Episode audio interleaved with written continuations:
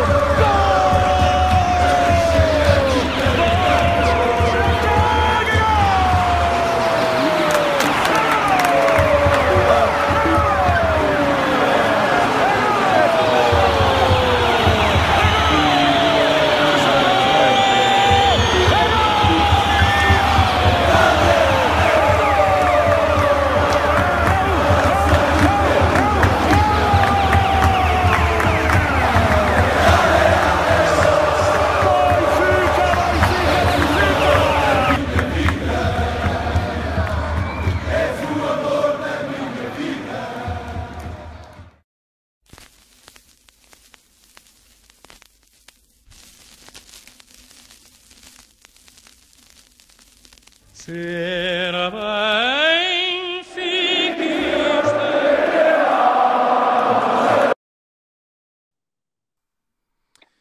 pessoal, boa noite. Como diria al- alguém que está aqui no chat, boa noite hoje é só uma expressão. Uma noite em que Benfica e Moreirense empatam uma bola. Tiago Rui, como é que vocês estão? Pior é que isto, pior é que isto tem sido várias noites que não são boas, né? Isso é que Boa Isso é noite, que é pior. pessoal. Boa noite, pessoal. Estamos na luta. Luta é, é a expressão correta para o momento que atravessamos. Maltinha, só para vos dizer o que é que vamos ter aí hoje. Uh, portanto, temos a análise ao Benfica, Benfica Moreirense, primeira jornada da segunda volta do campeonato. Um, analisar a arbitragem também. Vamos fazer, vamos rever aquilo que foi a entrevista do Rui Costa, aquilo que foram os pontos na, na entrevista do Rui Costa e vamos falar um bocadinho também sobre eles. Esperemos que vocês também estejam participativos. Queríamos ver se lançávamos ainda hoje aqui uma nova rubrica do, can do canal, que é o troféu Bruxinhaga, que tem sido, tem sido apanágio aqui na, naquilo que são as nossas conversas extra, extra canal. E mais à frente já iremos falar sobre isso e vamos ainda fazer depois a antevisão do, do jogo com o Arouca. Um, para esta noite, Benfica começou. Antes de arrancar, vê só aí, tenho aqui o Duarte, o Duarte a dizer no chat que o som está baixo, vê lá se. Não sei se é geral ou se será um problema só do Duarte. Eu por acaso estou a ouvir bem. Baixo. Estás-me a ouvir bem? Eu estou a ouvir bem. Deixa-me levantar aqui um bocadinho então.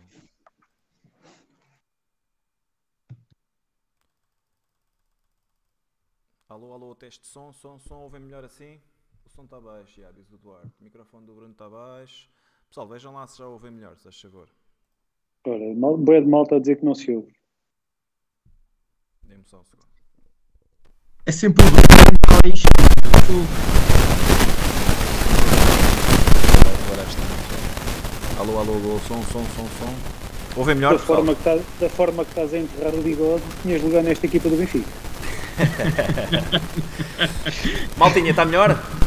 Ainda não? Não, malta está a dizer que ainda não. não estou a perceber isto. não estou a perceber. Esses são os formas de Isto quanto, mais, pior isto funciona. Está com ruído de fundo. Oh meu Deus do céu. E agora, agora também estou- estou a ouvir com ruído. Não? Jesus. E agora, maltinha, está tudo? Agora já me ouvem melhor. Agora parece-me que está melhor. O som está horrível, grão máximo. Não, Limpou, estar melhor, limpou, malta a dizer que está bom, está bom. Tá bom, vamos arrancar agora? então. Acho que podemos começar. Então, Benfica Moreirense, Benfica arranca com Odisseias, Grimaldo, Murato, Otamendi, Gilberto, Weigl, João Mário, Rafa, Paulo Bernardo, Darwin, Seferovic. Rui, o que é que tens a dizer deste 11 inicial? Uh, ma- mais, mais mudanças do Nelson Veríssimo, não é? Desde o, desde o último 11 uh, Eu não, eu vieram não esperava. to- todos os jogadores que estavam com Covid regressaram. Uh, perdemos, entretanto, o Everton. Mas acabou por ser aqui um 11 com algumas surpresas. Uh, nós já tínhamos comentado que parecia que a aposta do, do, do Nelson Veríssimo passava muito pelo um 4-4-2 mais clássico e hoje com, com a entrada do, do Paulo Bernardo pareceu-me que o Veríssimo andou aqui a fazer algo entre, entre este esquema que está aqui, um 4-3-3 mais clássico, com o Rafa a dar ali mais, eh, mais próximo do, do ataque, o dar no outro lado e o Seferovic na ponta. Ahm, pronto, foi, foi, um- foi um jogo em que o Benfica até não, não começou mal, entrou os primeiros minutos a fazer muita pressão, mas parece-me que rapidamente perdeu esse ímpeto. Se, no- se nós daqui a bocado formos ver até nas estatísticas, o Benfica teve sempre a pressionar bastante alto, mas teve outra vez um jogo completamente desinspirado a nível ofensivo. Benfica, Eh, Benfica deixa-me só dizer, Rui, Benfica acaba a primeira parte com menos remates do que o Moreirense. Apesar de não ter havido grande perigo, tanto de um lado como do outro, o Moreirense 80% acabou com mais. bola na primeira parte. Sim, Sim, o Moreirense sim. acabou com mais remates. Não, o, o, o que prova que o Benfica acabou por não deixar muito o Moreirense jogar, mas depois teve aqui debilidades gritantes ao nível da, da, da parte ofensiva. Nós, houve aquele lance do Rafa logo ali a meio da primeira parte que podia ter dado um grande golo, mas depois aquelas, aquelas oportunidades flagrantes eh, desapareceram. O, depois o, o Benfica regressou na segunda parte com uma atitude muito parecida ao final da primeira parte, com pouca intensidade, com muita circulação de bola, muito passo para o lado, mas com pouco incisivo no, no ataque. Uh, acabou por o Moreirense ter a sorte de marcar o golo num, numa das poucas vezes que conseguiu lá chegar, mas é, o futebol é assim, quem não consegue resolver eh, presta-se a, a acontecer estes, estes azares. No meio disto tudo, o Benfica, a meu ver, acabou por ter sorte em ter conseguido logo empatar praticamente no lance a seguir, ainda estávamos todos ali a comentar e, toda também. não é? Que, que, que- como é que o gol tinha acontecido. Acabámos logo também manhoso, empatar. e depois quando ainda faltavam mais de, diria que 25 minutos para acabar o jogo, continuámos sem conseguir criar jogadas de perigo iminente e, e, pronto, e acabou por acontecer mais, mais um empate que, que obviamente é aqui uma, mais uma estocada na nossa aspiração a, a ser campeões este ano. Mas pronto, Tiago, o que é que achaste? Tiago, estes tons, antes de mais, não estavas à eh, espera, já percebi? Não, não estava à espera, não estava à espera. Pensei que, que, ou seja, pronto, o Everton uh, não podia jogar e logo aí isso obrigou, obrigou a uma mexida, não é? Uh, e não sei se foi devido a essa mexida que, que, ele também mexeu na frente, ou seja, que ele tirou o Gonçalo Ramos e meteu o Darwin, não sei se também teve a ver com isso. Uh, mas perdendo, perdendo, o Everton, perdemos uh, o jogador que, que, dá mais largura no ataque do Benfica, digamos assim, não é? o jogador que joga mais perto da linha, e, e, isso obrigou logo à entrada do Paulo Bernardo, que, já, que não é um jogador tanto de linha, é um jogador que joga mais na, no, na zona central e, e, acho, acho que o, o, sistema tático passou muito por isto que está aqui na imagem, sendo que o Rafa e o Paulo Bernardo foram trocando e depois até acho que o Rafa se fixou mais na direita, isto porque o Grimaldo dá muito mais profundidade na esquerda e o Paulo Bernardo, quando está mais à vontade na zona central, conseguia-se ali um meio termo com o Grimaldo a, a compensar, uh, a dar mais largura e o Paulo Bernardo a jogar mais por dentro, algo que não acontecia na direita, que o Gilberto uh, hoje até nem teve muito feliz, não, não conseguiu dar grande profundidade ali ao, ao corredor direito. De resto, concordo, concordo com, com o que o Rui disse, no geral. Uh, o Benfica, primeira parte, única situação de de assim eh, mais perigosa, ou digamos como uma oportunidade clara, foi só o remate do, do Rafa. Do Rafa. Uh, tivemos um ou outro lance, alguns até de bola parada, cabeceamentos, uh, mas que, ah, houve também um, um remate do João Mário, uh, assim, um, um, numa segunda bola, numa segunda bola fora da área. Sim, que, que, também é um remate perigoso, mas muito pouco, muito pouca criatividade, muito à base de, de cruzamentos de qualquer lado do campo, fizemos muita bola na área, muito cruzamento, uh, sem sentido, porque não, não, não estava a levar, não estava a levar grande perigo. Achou que, achei que o Benfica fez-me lembrar um, um, pouco aquela época do Rui Vitória em que o Benfica era muito previsível, era muito à base de, de cruzamentos. Uh, achei isso hoje. Uh, e, e, senti, e senti, essencialmente isso, falta de criatividade no Benfica. Falta de jogadores que às vezes com bola e sem bola, fossem capazes de, de criar desequilíbrios. Vi pouca gente a arriscar, a arriscar passes uh, frontais e, e, de ruptura. Combinações. Parece que a equipa. Sim, com poucas combinações. dinâmicas e. Sim, sim. Ser isso um bocadinho que vocês estavam a dizer. Acabamos eu, eu, eu, acho, no, eu acho que a equipa hoje. Eu acho, Muita posse, mas pouco, equipa, oh, Tiago, eu acho que nós temos uma equipa muito triste, muito triste, sem alegria, muito. Parece que está ali. Uh, está a ser tudo um muito penoso. Está a ser Sim, mas não, eu não, acho, eu não acho que seja frete. Eu acho é que está a ser muito penoso muito e o, o problema, o problema é que ainda falta meia época, não é? E nós não Exato, podemos ter este, este, este tipo foi só o primeiro jogo é? daquilo, claro. que falta, daquilo que falta do eu, campeonato. Eu, eu, eu, entendo, eu entendo que o momento não seja fácil, mas o Benfica não pode entrar nesta, desta forma triste, apática, não é? Como que deitar a toalha ao chão e tem que, tem, tem que ter uma atitude muito mais uh, de raça, de agressividade, de querer, não é? O Benfica não sim, pode. Sim, sim, sim. Às, vezes, às, vezes, às vezes é? há jogos. Às vezes há jogos que tecnicamente as coisas não estão a sair, não estão a sair, técnica e taticamente as coisas não estão a sair, mas essa vontade e esse, esse querer podem fazer a diferença nesses momentos, porque a gente já sabe que nem todos os jogos são iguais e nem, nem sempre as coisas, as coisas técnico-taticamente saem na perfeição e saem com fluidez e que levam a boas exibições. Às vezes isso não acontece e é preciso outras coisas e o Benfica neste momento não tem, não tem isso. Além da parte técnico-tática não estar, não estar boa, o resto também não está lá. E isso depois tem, acontece nestes jogos em que o Benfica não, não, consegue, não consegue ganhar em casa ao Moreirense. É? O Grimaldo depois disse na flash interview Uh, estes são jogos em casa contra o Moreirense, com todo o respeito, mas nós somos o Benfica. E isso, Quando isso o Moreirense joga sem duas de, daquelas que foram duas grandes peças daquilo que era o Moreirense dos últimos anos, que foi o Abdo Conte que saiu este ano para que saiu este, este janela de transferências para a França, ainda não jogou o Felipe Soares, também que é dos melhores jogadores do Moreirense.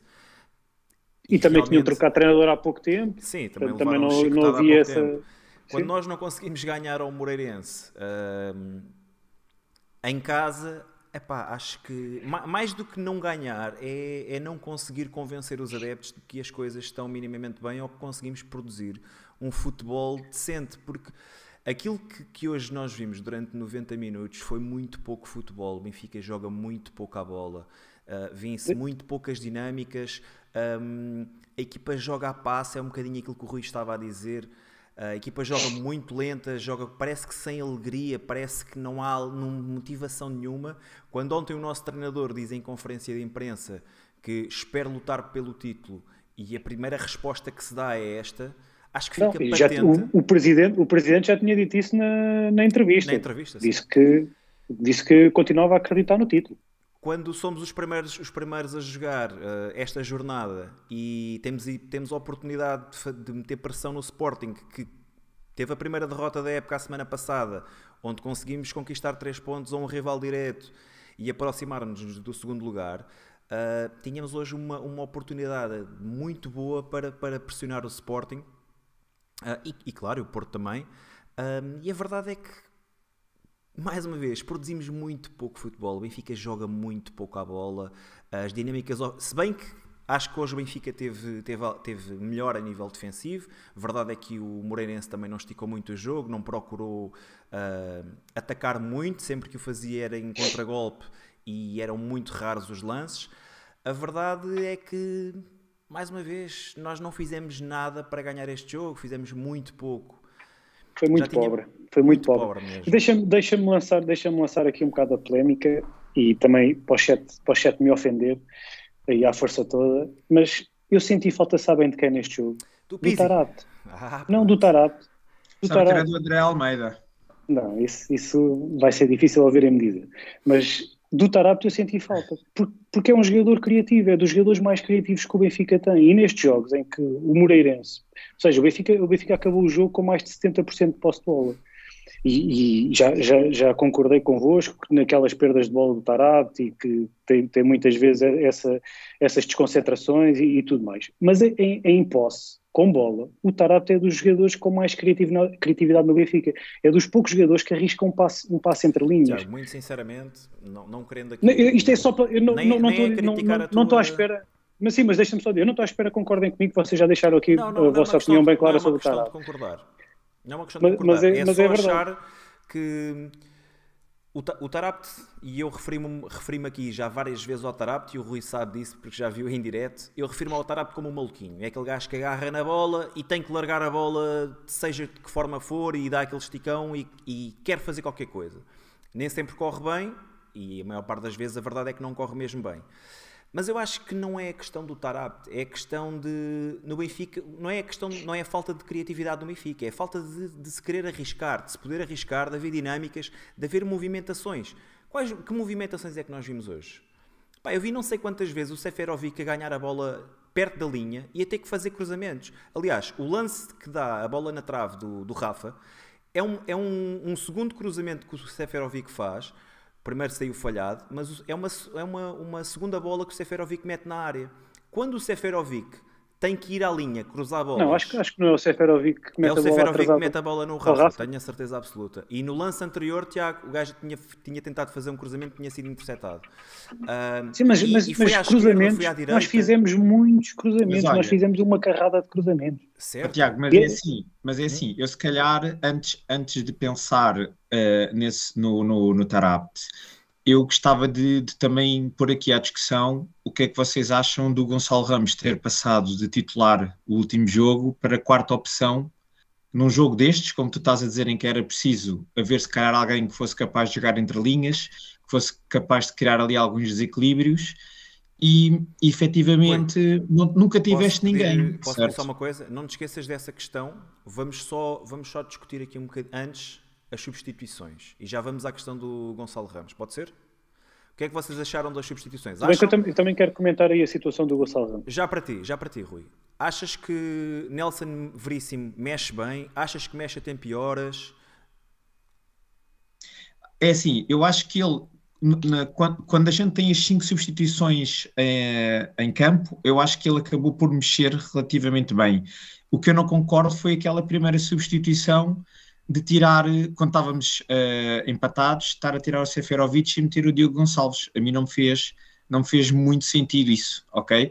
Porque basicamente durante ali alguns minutos, até ele mexer novamente, andámos com o Rafa e o Darwin uh, à frente, não é? Em que o Rafa, o Rafa não estava a fazer um bom jogo, não foi capaz de fazer aquelas, aquele jogo apoiado que era necessário nesta, nesta fase do jogo, e o Darwin não joga bem a ponta de lança, é um 9 puro. O Darwin não é um 9.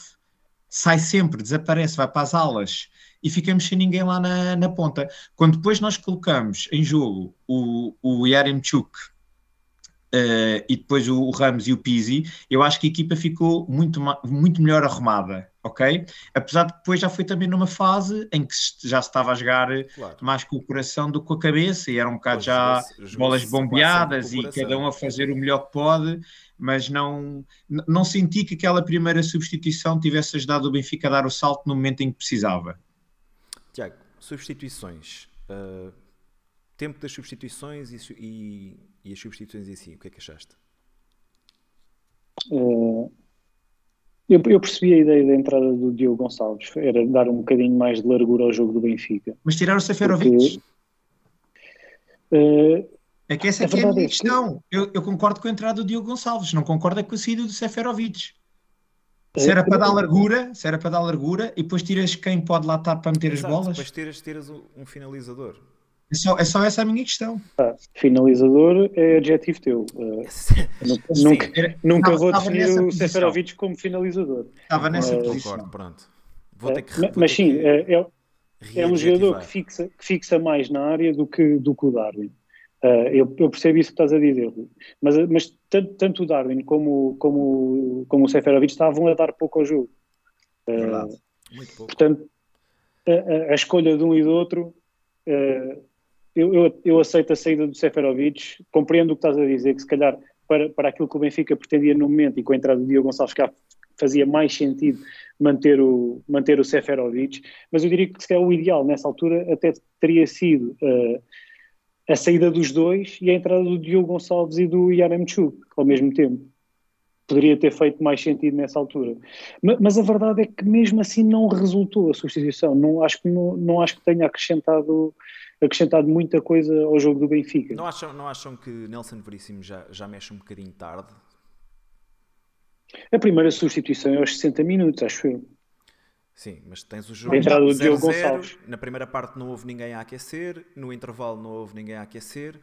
Uh, Sim, e, e, já, percebemos, já percebemos também que o Nelson Veríssimo, o Diogo Gonçalves parece, até ao momento, parece que já só é a opção para as posições da frente, né? porque hoje era um, era um bom jogo para ele ter entrado ao lugar do Gilberto, né? o Gilberto não estava a dar não estava a dar profundidade ao corredor e, e, o Diogo Gonçalves podia, podia ter entrado nessa posição. Contigo. Acho que o Gilberto hoje foi o pior elemento em campo, já lá vamos também. Uh, bolas, bolas perdidas atrás de bolas perdidas, cruzamentos sem nexo nenhum. Um, Gilberto hoje não fez um bom jogo, um, mas a verdade é que Valentim tem vindo a ter minutos e minutos de qualidade, na minha opinião. Porquê não tirar logo Gilberto? Um, ter colocado Valentim e, e, lá está. Se, se Nelson Veríssimo olha para Diogo Gonçalves e vê um extremo, por que razão é que ele haveria de colocá-lo lateral direito? Não me faz grande sentido. Está lá o Valentim para isso. Em relação, às, em relação aos dois frente. Aceito, aceito isso. Em relação aos dois da frente, pá, Darwin e Seferovic muito trapalhões, mais uma vez, e como o Rui disse bem, Darwin não é um, não é um 9 puro, para mim também. Uh, embora acho que finalize melhor que Seferovic, ou tem, tem outro tipo de capacidade, mas tem outro tipo de qualidades, mas também não é um 9 puro. Mas hoje não funcionou e acho que hum, eu, eu, gostava de ter visto Darwin, se calhar, já com Yaremchuk ou, ou Gonçalo Ramos a jogar com, com Darwin e tentar Olha, de alguma maneira eu, eu não... mudar as coisas lá na frente, porque foi uma confusão não... total.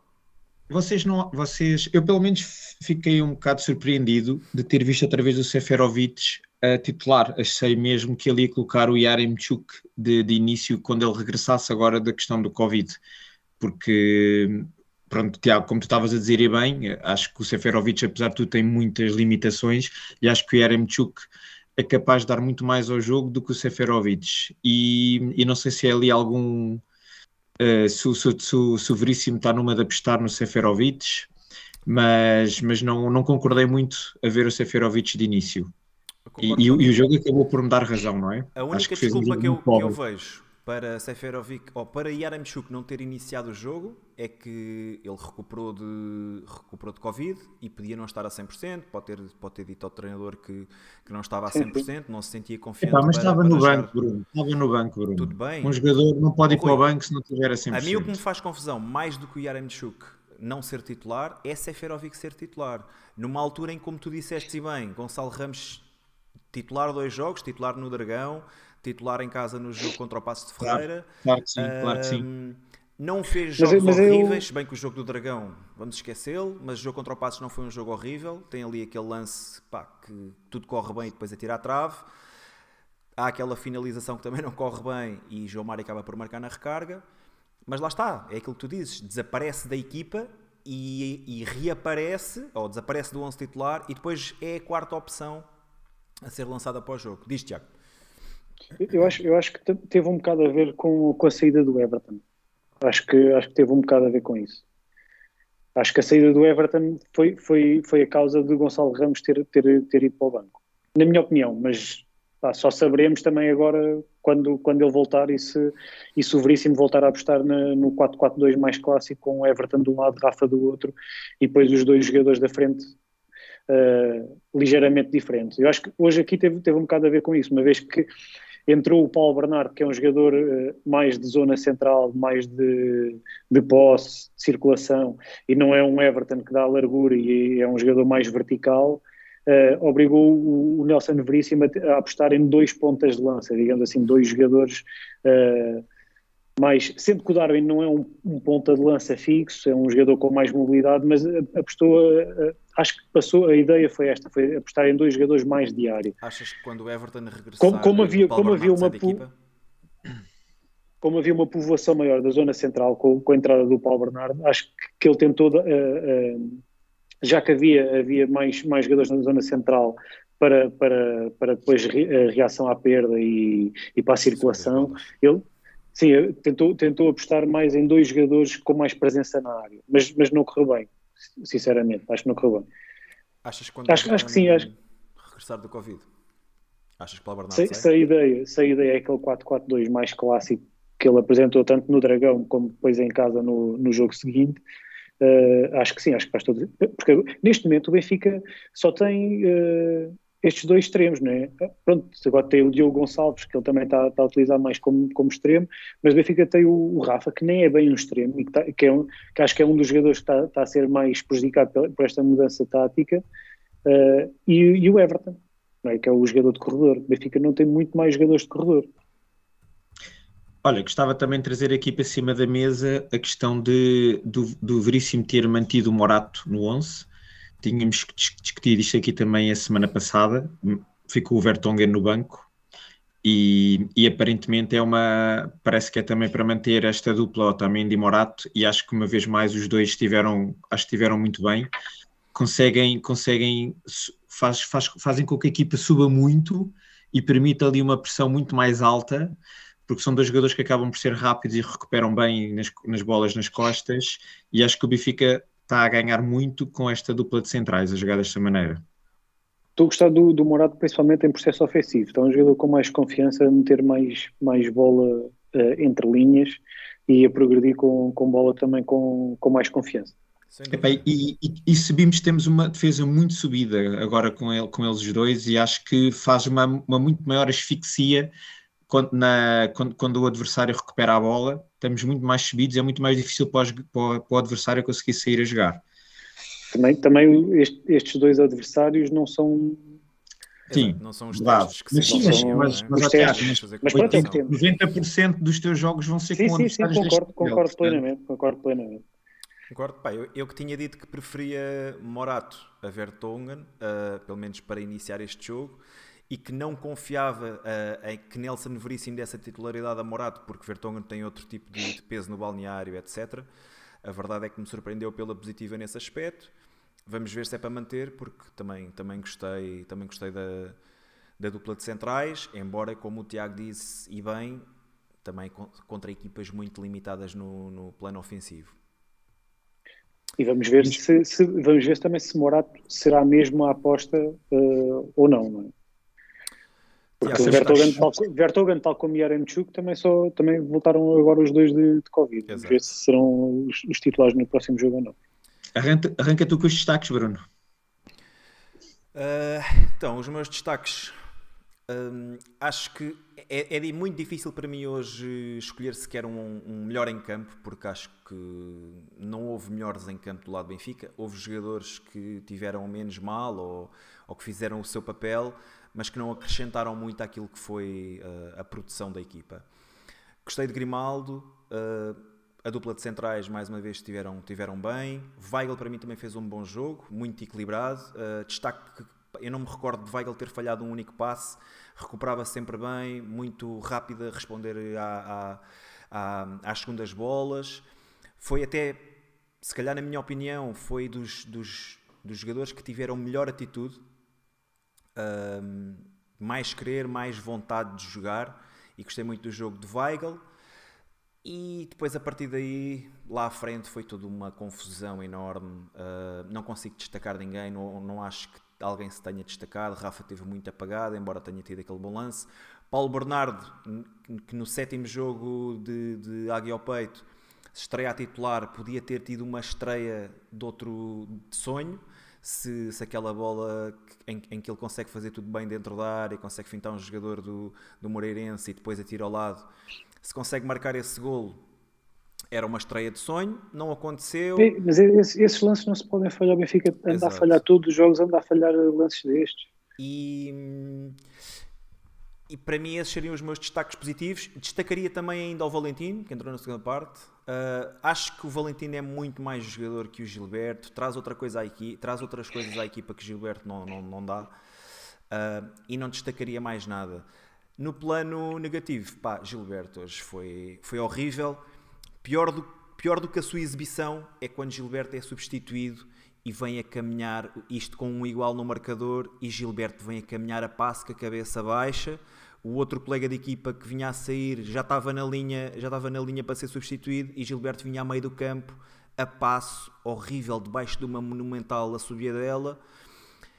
O que nem Epá, parece dele, não é? O Porque que se algo- se que a gente não, se há algo que a gente não pode apontar ao Gilberto é, Oh, Bruno, isso, é isso- essa parte da isso- entrega. isso demonstra muito ah, a atitude com que a equipa está a, a- a enfrentar este- esta fase da época, não é? Concordo, Porque é, concordo. é- é- é o que o Tiago diz, o Gilberto nem é, de- nem é daqueles jogadores que nós lhe possamos a- apontar que não dá, que não deixa tudo em, ca- ah, em campo. E depois, ali na substituição, parece que lhe parou o cérebro e saiu como se estivesse desanimado com ele Rui, próprio, mas em isto não baixo, pode estar acontecer a um dentro do jogo, não é? Eu, eu admitia este tipo de comportamento, se calhar ao Radonich ou, um, ou ao Adel Tarabt, que são jogadores que têm, que têm antecedentes disciplinares, eh, se calhar mais graves ou, ou algo do género. O Gilberto fez muita confusão a este tipo de atitude, ok? Acredito que o jogo não lhe tenha corrido bem. O Estádio da Luz também soube reconhecer isso e brindou com, uma, com a subida dela atrás da subida dela cada vez que ele perdia uma bola. Eu vi, um, vi um- uma estatística no final do jogo em que, em que dava que ele tinha perdido 17 bolas, portanto 17 perdas de bola só com o Gilberto. Ahm, o jogo não lhe correu bem. Epá, mas quando ele tem que ser substituído, a equipa precisa que ele seja rápido a, a sair do campo, porque tem, o Benfica tem que dar uma resposta. Epá, e ele tem aquele tipo de atitude, não é, não é de todo aquilo que, que se exige a um, a um profissional do Benfica. E é isso, e os meus destaques são esses. Tiago, avança. Epá, eu, não, eu não consigo dar eh, destaques positivos num, num empate em casa contra o Moreirense. É, epá, isto, é, isto, isto é o Benfica, não é? Nós não, não, não podemos empatar um igual com o Moreirense em casa e, e estar aqui a dizer que houve destaques positivos. Pá, não houve. Houve menos maus e, e nisso concordo com o Bruno. Foi, acho que o Grimaldo e o Weigl foram os menos maus, eh, até em termos de atitude, porque também, principalmente o Grimaldo nesse aspecto senti, senti muito isso. Senti que foi o jogador, frente, senti que foi o jogador mais inconformado do Benfica. Eh, e isso, apesar de tudo, é, é- é valorizado, não, não como um destaque positivo, porque isso é o que se exige a qualquer jogador do Benfica, Uh, mas, mas pronto, foi o menos mal de, de, de, de, toda a atrapalhada que foi, que foi este jogo. Rui. Bom, eu vou começar então pelos destaques negativos. Uh, acho que concordo completamente com o Bruno. O pior jogador foi o Gilberto. Acho que ele hoje esteve desastrado. Para além da quantidade enorme de, de, de perdas de bola que teve, uh, ele, eu acho que ele não conseguiu acertar um cruzamento. Isso ele fez muitos eram cruzamentos atrás de cruzamentos despropositados. E, e, isso também acabou por influenciar muito a forma como o Benfica não conseguia criar uma oportunidade de gol. Depois, uh, os meus destaques negativos, também para os dois da frente, o Seferovic e o Darwin, tiveram completamente fora do jogo. Uh, mesmo que o gol que o Darwin marcou, não me pareceu que ele tivesse feito um jogo minimamente competente. O Seferovic, zero, não deu nada ao jogo, uh, muito perdulário, muito fixo.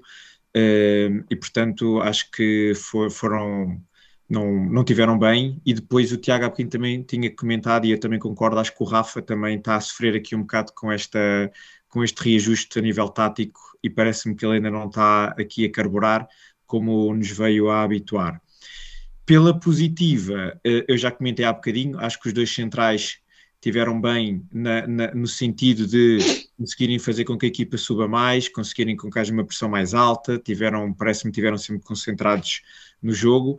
E, e para mim, o, o, o, meu destaque principal, acho que o Grimaldo também teve muito bem, teve sempre ali a dar uh, muito, muito jogo ao corredor esquerdo, uh, com, que, quer na forma como se interligava com os médios, quer com a forma como conseguia fazer cruzamentos uh, perigosos. Portanto, acho que o Grimaldo já, já a semana passada eu tinha achado que ele tinha sido o melhor, uh, o melhor do Benfica e, e, repito outra vez esta, esta minha opinião. Acho que o Grimaldo está outra vez a passar aqui por uma, por uma, boa, por uma boa fase.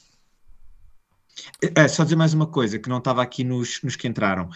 Uh, epá, eu continuo a achar que o, o, o, Diogo Gonçalves entra e não consegue trazer nada ao Benfica. Uh, quando joga a lateral não traz nada ao Benfica, quando joga a extremo nada traz também é um jogador que eu acho que não, não, não tem qualidade para estar neste Benfica, muito honestamente.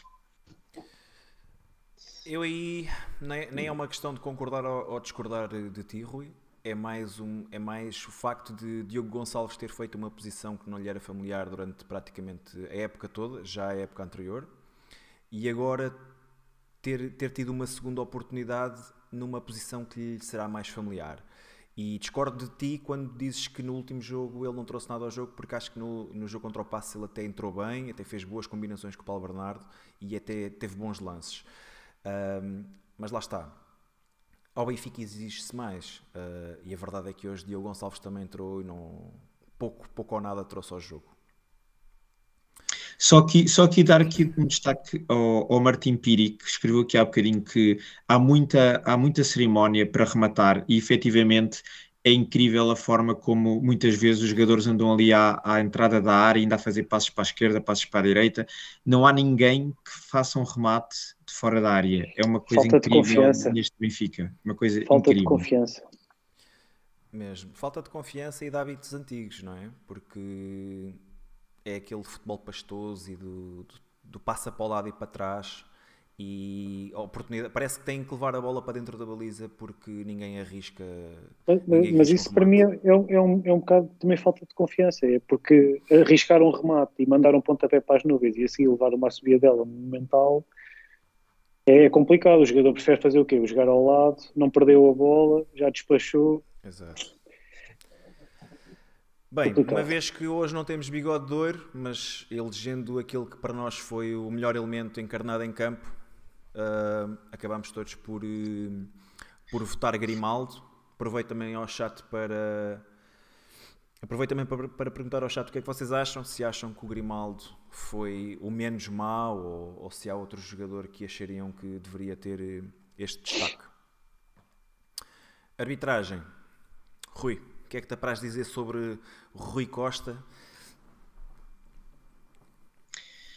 Epá, é um, é um, é, este senhor já é um vintage do nosso futebol, não é? Eu acho que ele, mais, mais dia menos dia, também já se deve estar para, para reformar. É, epá, é, um, é, um, é um árbitro muito trapalhão que complica muito os jogos. Uh, não, não, o jogo, o jogo não flui com ele, com ele a apitar. Houve ali lances uh, inacreditáveis de detalhes, de meter a bola para o lado quando a bola já estava a rolar. Pronto, acho que foi aqui, não, não, não ajudou, não ajudou a um jogo que por si só já estava a ser pastoso. Por outro lado, eu uh, tenho muitas dúvidas no golo do Moreirense. Uh, acho estranho como é que se consegue ajuizar que o jogador do Moreirense não teve interferência no lance ao, ao, ao saltar e fazer-se a bola.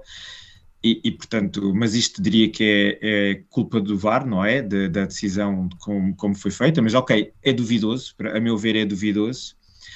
E, e depois também se falou, uh, falou de alguma forma do, do, do antijogo que o Moreirense fez, e acho que aí o, o Rui Costa também acabou por ser um pouco permissivo e mesmo nos seis minutos que deu no final acho que podia ter dado mais algum mas, mas pronto, mas o, o antijogo também só acontece quando uma equipa como o Benfica não consegue fazer o seu trabalho e, e acaba por permitir que se comece a entrar por esses caminhos, não é? Portanto, uh, mas no geral não gostei, não gostei nada desta, uh, deste pessoal, do Rui Costa. O pessoal está aqui a comentar no chat que o, o João 0098 está a dizer que houve dois lances cruciais. O gol do Moreirense era fora de jogo e o Steven Vitória mergulhou no gol do, do Yaramchuk. Concordas, Rui? Opa, eu vou-te ser honesto, eu ainda não vi esse lance do gol anulado ao Benfica, do, do Yaremchuk, portanto eu não consigo, não consigo comentar isso. Vi, vi o, apanhei o, o, o, lance do golo, não, não vi o do Yaremchuk. E o gol do Moreirense, achas que... Eu, eu, eu, acho, eu, acho que, eu acho que foi mal, mal validado. Eu acho que o, o jogador do Moreirense, que eu não sei o nome, mas eu acho que é o ponta de lança, ele fez claramente a, a bola, tanto é que a bola passa por, por pouco ele não lhe toca. E portanto isso acaba por interferir na, claramente na jogada, não é? Concordas, Tiago? É, para mim é fora de jogo, claro. Não há, não há outro motivo para aquele cruzamento ter ido para ali, não é? É para aquele jogador. O jogador faz o lance. E, ele faz o lance. Ele salta, o jogador faz o lance, salta, chegar à bola, não é? O Otamendi salta com ele exatamente por causa disso. Não, pá, não há dúvida nenhuma. É fora de jogo. Em relação ao outro lance, é um lance a campeonato português, né? Aquilo no campeonato inglês tinha sido gol, não, não havia apito nenhum, mas, mas no campeonato português já estamos habituados. E, e, este árbitro é o árbitro ideal para o campeonato português, é o árbitro que vai na cantiga do antijogo, que para o jogo aqui, para o jogo ali. Ele, ele em termos técnicos, em termos de, das faltas que apitou e dos cartões que mostrou, foi, competente a esse nível, mas é, é um árbitro que, que, para muito o jogo, que não deixa o jogo rolar, está sempre com pormenorzinhos. Ah, é, é, um árbitro a, a campeonato português. É, eu normalmente começo quando me perguntam sobre a arbitragem. Não deixa seguir lei da vantagem. Quando, quando, quando, me perguntam sobre a arbitragem, eu começo sempre com a mesma frase, né? Pá, não gostei deste. e Exato. hoje, mais uma vez, não gostei, mas é, é, é, é também não é, não, é, não é nada de novo. Não é nada de novo. Agora, em relação àqueles dois lances. É o que temos. Em relação àqueles dois lances, o gol do Moreirense é claramente fora de jogo e o, o gol anulado ao Benfica no final. Não foi gol anulado, porque o, o, lance já estava anulado é, antes do Gonçalo Ramos cabecear. Uh, mas, mas, esse lance, para mim, não é falta, mas, mas uh, é o normal é marcar em falta em Portugal. Portanto, nesse, nesse do, do benefício do duplo, porque é o normal em Portugal. Mas não, para mim não é falta. Pá, eu não vou comentar sequer a arbitragem, acho que foi, acho que foi má demais. Uh, vou só dizer que foi negativa a prestação. E ficamos por aqui. Bem, alguém quer dizer mais alguma coisa em relação ao jogo moreirense? Sim, queria, queria, só terminar, se calhar, dizendo que, uma vez mais, eu acho que cada vez temos o, o, melhor, o melhor destes jogos e de quem vai ao estádio é o, é o antes do jogo começar, é o estar com, com a malta nas relotes, a beber umas jolas, a, a viver o nosso benfiquismo. E, e, eu acho que quando entramos no estádio, volto a dizer, é um ambiente muito, muito amorfo, muito apático.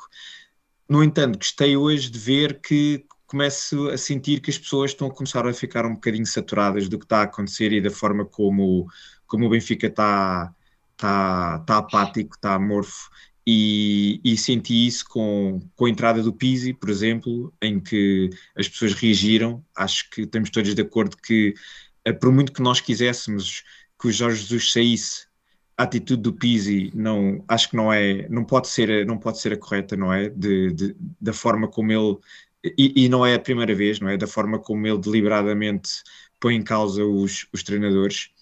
E também o final do jogo foi uma uma subidela monumental a toda a equipa a toda a equipa e acho que se expressou muito de uma forma muito veemente que não estamos satisfeitos que não é este o Benfica que queremos e que precisamos que se faça algo urgentemente e que, muito honestamente, eu não vejo uh, nada a acontecer no curto prazo, não é? Portanto, a preocupação mantém-se e cada vez mais vemos todo e qualquer tipo de objetivo a esfumar-se entre as nossas mãos e, portanto, realmente acho que prevejo que os próximos jogos em casa sejam sempre aqui um, um stress muito grande para, para os adeptos e uma pressão para os jogadores, porque não existe um mínimo de, de elo de ligação entre a equipe e os adeptos ao dia 2. Também, também é difícil quando estás a jogar em casa contra o Moreirense e não vês, não vês uma atitude, além da, da exibição paupérrima, não vês uma atitude da parte dos jogadores que, que, que, que seja pelo menos uh, de acordo com aquilo que é os valores do Benfica, também torna-se complicado os adeptos uh, como é óbvio, sim, sim, mas, mas o, o, Isto depois começa, começa a ser uma bola de neve, não é? O que eu acho que se notou é que começa a, a, a ficar muito mais visível uh, que as pessoas começam a ficar mais inconformadas e começam a não aceitar já este tipo de atitude, não é?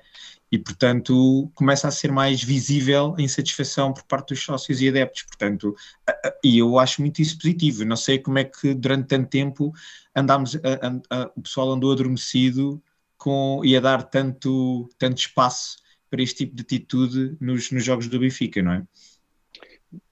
Só, só dizer aqui uma coisa que tinha, tinha dito uh, depois do jogo, depois da derrota do, no jogo com o Porto, que, que, que seriam, seriam bons jogos né, para o Nelson, para, o Nelson Veríssimo entrar, para, para darmos resposta, para assentarmos um bocadinho e, e para ele estabelecer aquilo que é, que é a equipa titular, não é? ou seja, aquilo, aquilo que são que será o núcleo duro com quem ele irá contar, e, e o Nuno Félix estava mesmo agora a dizer eh, isto aqui no chat, que estamos em janeiro e não há uma equipa titular, não há...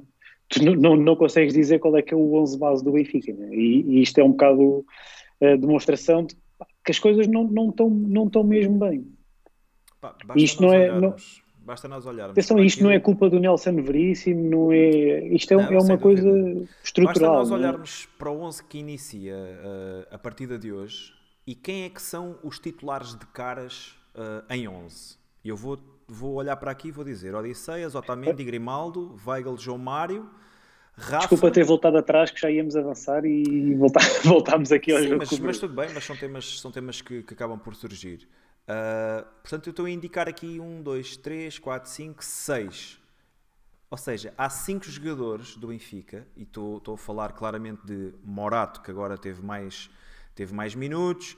Gilberto, aliás, não é Gilberto, é uh, o defesa direito do Benfica. Nós já, já passaram por aquela posição esta época, seis ou sete jogadores. Nós vamos dizendo que o Gilberto Sim. é o menos mau, mas ainda hoje ele nos provou que se calhar uh, não é bem assim. Um... Sim, desde, desde que estão aqui são é, é Odisseias, Otamendi, Grimaldo, Weigl, João Mário, João e, Mário Rafa. e Rafa. Mesmo Darwin, mesmo Ou seja, Darwin, é metade da equipa, é metade da equipa, que leva, não, tu não consegues perceber qual é que é a posição de Darwin, não sabes se ele vai jogar num, num 3-4-3, joga a ponta esquerda, se jogar número 9, pá, é muito complicado. Não, já, já rodámos 3 ou 4 Bruno, Bruno e Tiago, Bruno Tiago. O, que fica, o que fica claramente demonstrado é que este, este, este plantel foi construído ao pontapé, sem qualquer critério, sem alternativas válidas, sem, sem qualquer critério, não é? E portanto, agora estamos a sofrer com isso, que não se consegue perceber o que é que se quer jogar. Isto foi montado, o plantel foi montado para que tática, com, não é? Ninguém Isto sabe é, responder. Ninguém, ninguém sabe responder, responder, e portanto agora andamos aqui a fazer tentativa e erro, a ver se alguma coisa pega. Portanto, quando é assim, isto, é pá, a sorte acontece uma vez de 50 a 50 anos, não é? Portanto, esqueçam lá uh, a malta que ainda achava que podíamos ser campeões a jogar desta forma ridícula, inacreditável, se acabou. Esqueçam. Bem, vamos passar para aquilo que foi um tema importante na Semana Benfiquista, que foi a entrevista hum, a Rui Costa. Vamos fazer uma, hum, um comentário àquilo que foram os temas abordados pelo, pelo atual presidente do Benfica. Vamos começar também com uma pergunta que eu aproveito para lançar ao chat e já o vou fazer e, e é relativamente ao, ao, ao, processo cartão vermelho. Rui, achas porque, que. Porque foi, porque foi o primeiro tema abordado na, na entrevista, tema. foi a primeira Exatamente. pergunta. Rui, achas que Rui Costa foi uh, esclarecedor relativamente ao, ao processo cartão vermelho? Epá, aí que a esta- pergunta no, no chat, Bruno. Também para a malta, para a malta poder comentar. Desculpa, Rui. Não, não. Eu acho que esta entrevista do Vieira foi mais do mesmo, não é? Disseste Vieira Eh, de propósito? Disse Vieira de propósito. Uh, porque eu acho que estava ali, estava ali um, um, um- um persona do Vieira, porque assistimos exatamente ao, ao mesmo estilo, ao, ao- ao mesmo conteúdo das entrevistas que nós víamos do ex-presidente. Portanto, eu acho que se criou ali uma, uma escola. E eu digo isto porque, quando se pergunta acerca do, desta questão do cartão vermelho, e, e- e temos que ter todos a noção que este, este, esta, como é que eu ia dizer, este tópico está a impactar de uma forma eh, brutal o dia a dia do Benfica, não é? E, e quando se pergunta isso ao presidente do Benfica, ele começa-nos a responder que era muito benfiquista e que é muito benfiquista e que, que se calhar muitos já não se lembram de 93 e que foi, ia, de, ia de autocarro da Damaia para os Apanhava o treinos. autocarro na Damai, ia para o Estádio da Luz. E o que é que isso me diz? E o que é que isso me diz? Isso diz-me que alguém que anda de autocarro quando era puto não pode roubar quando é adulto? Isso não me diz nada. Isso é conversa de apelar. Ali só faltou chorar. Só faltou chorar quando ia bater no peito a dizer que era muito benfiquista. Portanto, ele basicamente fugiu ao assunto, não é? A forma como ele encarou isto foi fugir ao assunto, mandar esta areia para os sócios, e depois, quando o entrevistador ainda, eh, ainda lhe falou sobre ele ter as Qual assinaturas entrevistador? dele no, no contrato, é ele ainda agarrar e ainda dizer que ah, eu sou mais um administrador e assino tudo e nem vejo. Isto fez lembrar quando também foi do Etopeira o Vieira a dizer que os e-mails eram ok, ok, ok, ok. Tipo, ali ninguém vê nada, ninguém vê nada, ninguém sabe nada, é tudo à, é tudo à grande. Tudo se passa, tudo na boa, ninguém, nunca ninguém sabe nada, não é? E portanto ficou, eh, diria que eh, durante a entrevista toda foi a, foi a fase em que, em que o Rui Costa teve mais eh, melindrado. Ele, não, ele, ele, apesar desta entrevista ter sido super preparada, não é? Porque aquilo acabou por ser uma O- encenação. ele o sabe as formato- o coisas que formato vão ser coloca- feitas. Claro, o formato coloca logo em causa, não é? Então tu, tu vais Claro. fazer uma entrevista ao teu patrão, Claro, vais-lhe perguntar mas- coisas que ele não mas, quer. Tiago, mas- não- mas não- repara logo bem, o formato ele- em si ele- é ele logo, deixa sabendo- logo os adeptos de pé atrás. Ele sabendo que lhe iam perguntar aquilo, ele mesmo assim não conseguiu construir uma resposta que, que- com, com que ele saísse bem daquela situação. E, portanto, foi a, foi a parte mais fraca de toda a entrevista, mas, por outro lado, foi a parte em que também expôs mais a podridão que graça no Benfica, em que, aparentemente, eh, com, todas com tudo o que tem vindo a lume, com todos os contratos que aparecem, com tudo o que tem sido feito, aí quem lá está atualmente a dirigir o clube ainda não acha que é suficiente para sair do clube e deixar o clube dar um passo em frente. Porque é o que eu digo, nesta fase, independentemente de se estar a discutir se é crime ou se não é crime ou o que se tem passado, é a questão ética e moral. E Quando há da questão, dúvidas, além da questão Quando há e moral, dúvidas, as pessoas têm que saber quando devem de sair. E se ele está tão preocupado com a honra dele, ele que saia e que deixe outras pessoas lá ir e demonstrar que ele não tinha culpa, mas que saia e que deixe o Benfica poder ser grande novamente. Eles só estão nesta fase a fazer mal ao Benfica. Tiago, eh, eh, era aquilo que eu estava a dizer. A entrevista começa logo mal com o seu formato, né? Tu não vais dar uma entrevista, não vais fazer uma entrevista ao teu patrão colocando questões eh, difíceis ou, ou inconvenientes, não é? Isso, isso não existe. Portanto, nós já sabíamos que a entrevista ia ser aqui um bocadinho. che- Chegou a haver uma altura, chegou, a- chegou a haver uma altura Rui em Costa que fazia as questões. Rui Costa fez uma pergunta a ele próprio e o entrevistador disse: Pois era isso mesmo que eu ia perguntar. Isto chegou, chegou a este ridículo. É demais. Ma- Mas, mas estra- estranhei a, a primeira pergunta ser logo sobre o cartão vermelho, ou seja, deu ali aquela. Deu ali aquela, dúvida.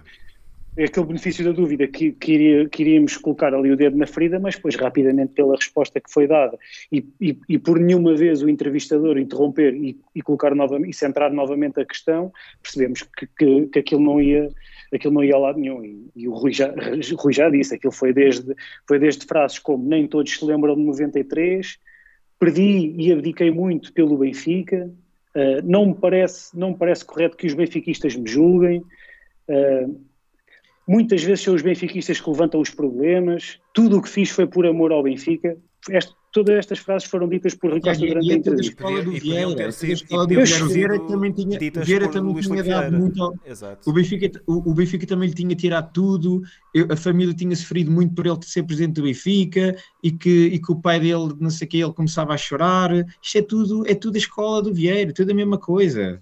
Eu, eu cheguei a pensar que ele ia dizer, ele ia dizer ali que os benfiquistas deviam pedir desculpa. Exato. que os benfiquistas deviam pedir desculpa por o que estão a fazer. Eh, e, e depois eh, é, é aquilo que o Rui disse. Eh, em, em relação ao processo em si, as únicas coisas que o Rui Costa disse foi ninguém está acusado, foi só isto, Pior e vamos olhar, vamos olhar para a frente. Vamos olhar Exato. para a frente. Exatamente. Foi, foi, foi a forma como ele resolveu o assunto pior- em questão. Deixa-me só, que deixa só, deixa só dizer mais uma coisa. Que é, a parte de mim, eu não estava à espera que ele dissesse outra coisa diferente, além do ninguém está acusado, porque já sabemos que toda a gente se, se escuda nisto. Mas, mas foi aquilo que o Rui disse. Então, e a parte ética e moral? E, além disso, a parte de gestão desportiva. Não é? Então, quem é contratou estes jogadores? Espera aí, Tiago, já Quem é que contratava estes jogadores que ninguém sabe quem são? Um jogador que terminou a carreira aos 23 anos. Quem, quem são estes, quem é que decidiu estas contratações? Isto não é gestão danosa? Isto não é prejudicar, prejudicar o clube? Isto não é incompetência? É que, ah, pode não haver aqui nenhum crime, o que é difícil, porque onde, onde há fumo há fogo, o que é difícil, mas, mas, mas isso compete à justiça e, a- e essa é a verdade. Ninguém, está, ninguém, ninguém ainda está acusado de nada, ou pelo menos ninguém foi condenado de nada.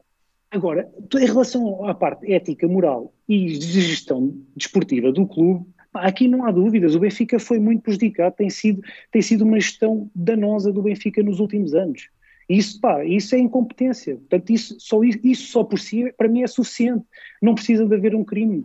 Isso, para mim, isso só por si, para mim, é suficiente. Desculpa, Bruno, diz o que é que quis é perguntar. óbvio. Entretanto, também passou-me. Ah, mas adiante. Terminei.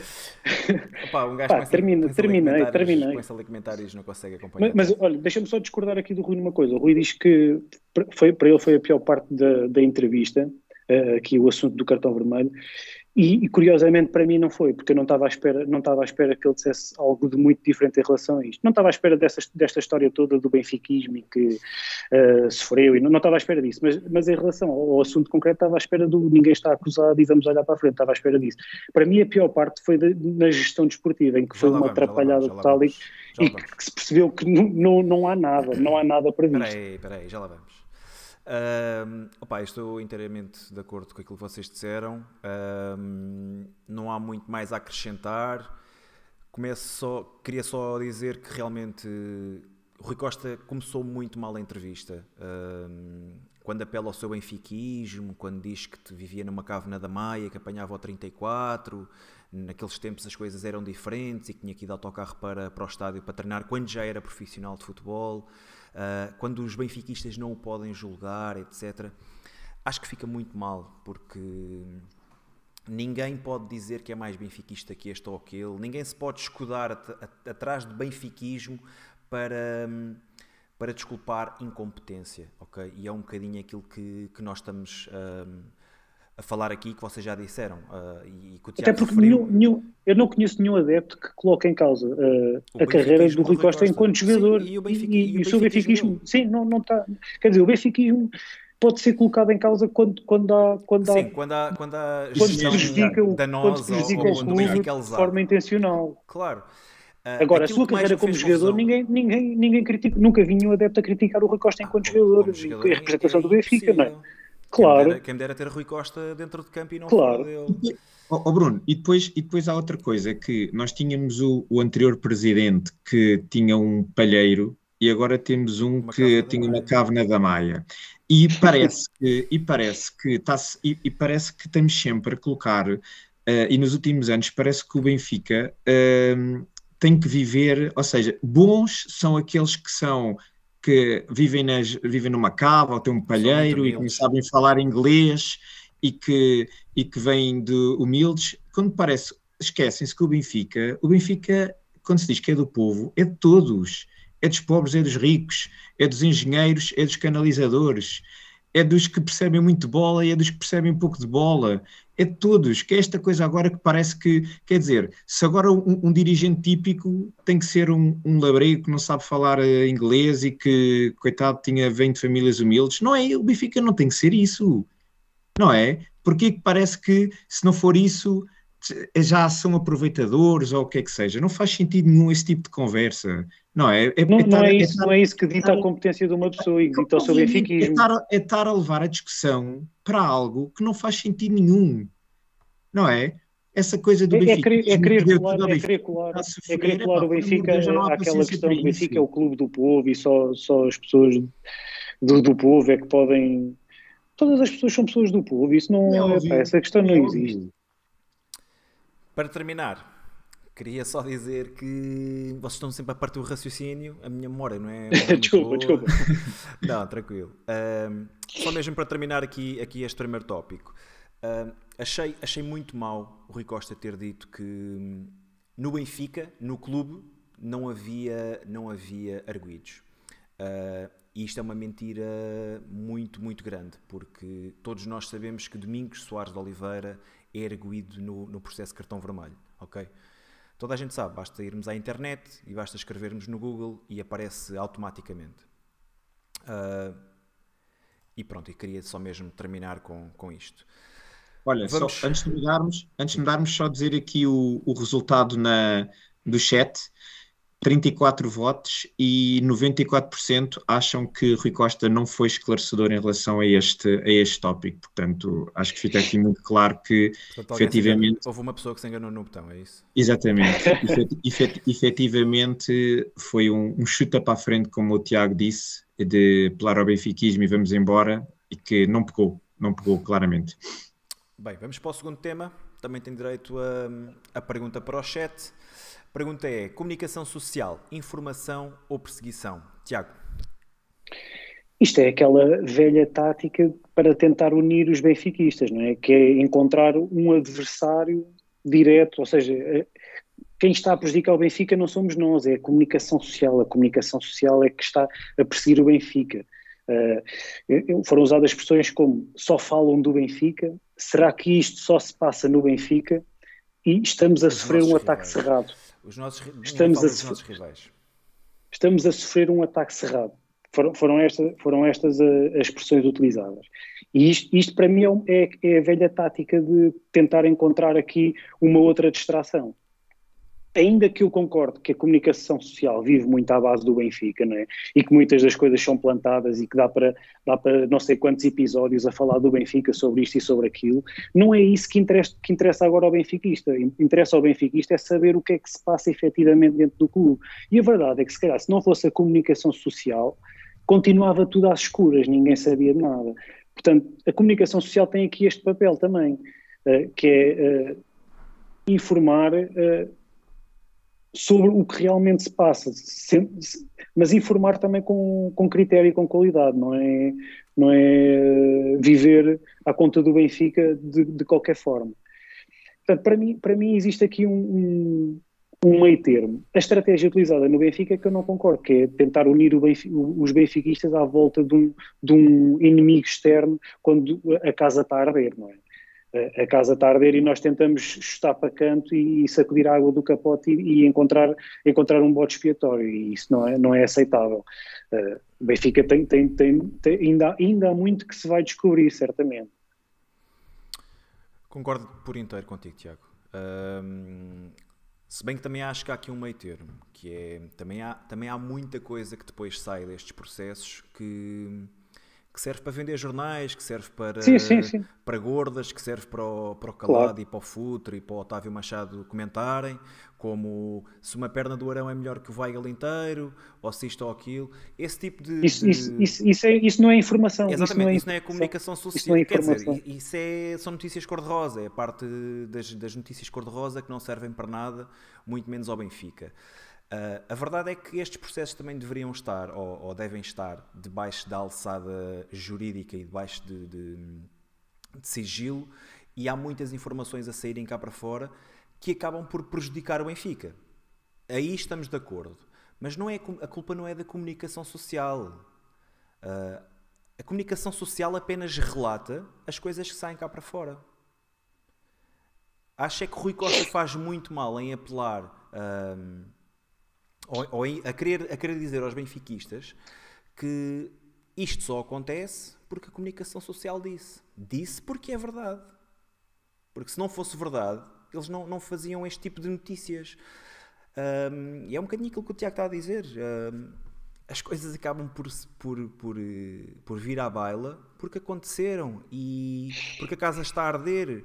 Porque, porque há coisas lá dentro que não se deviam saber e que se souberam. E ele não pode tentar escamotear, não pode tentar atirar areia para os olhos ah, dos sócios e dizer: não, não, ali na casa do nosso rival também se passa, mas ninguém fala disso.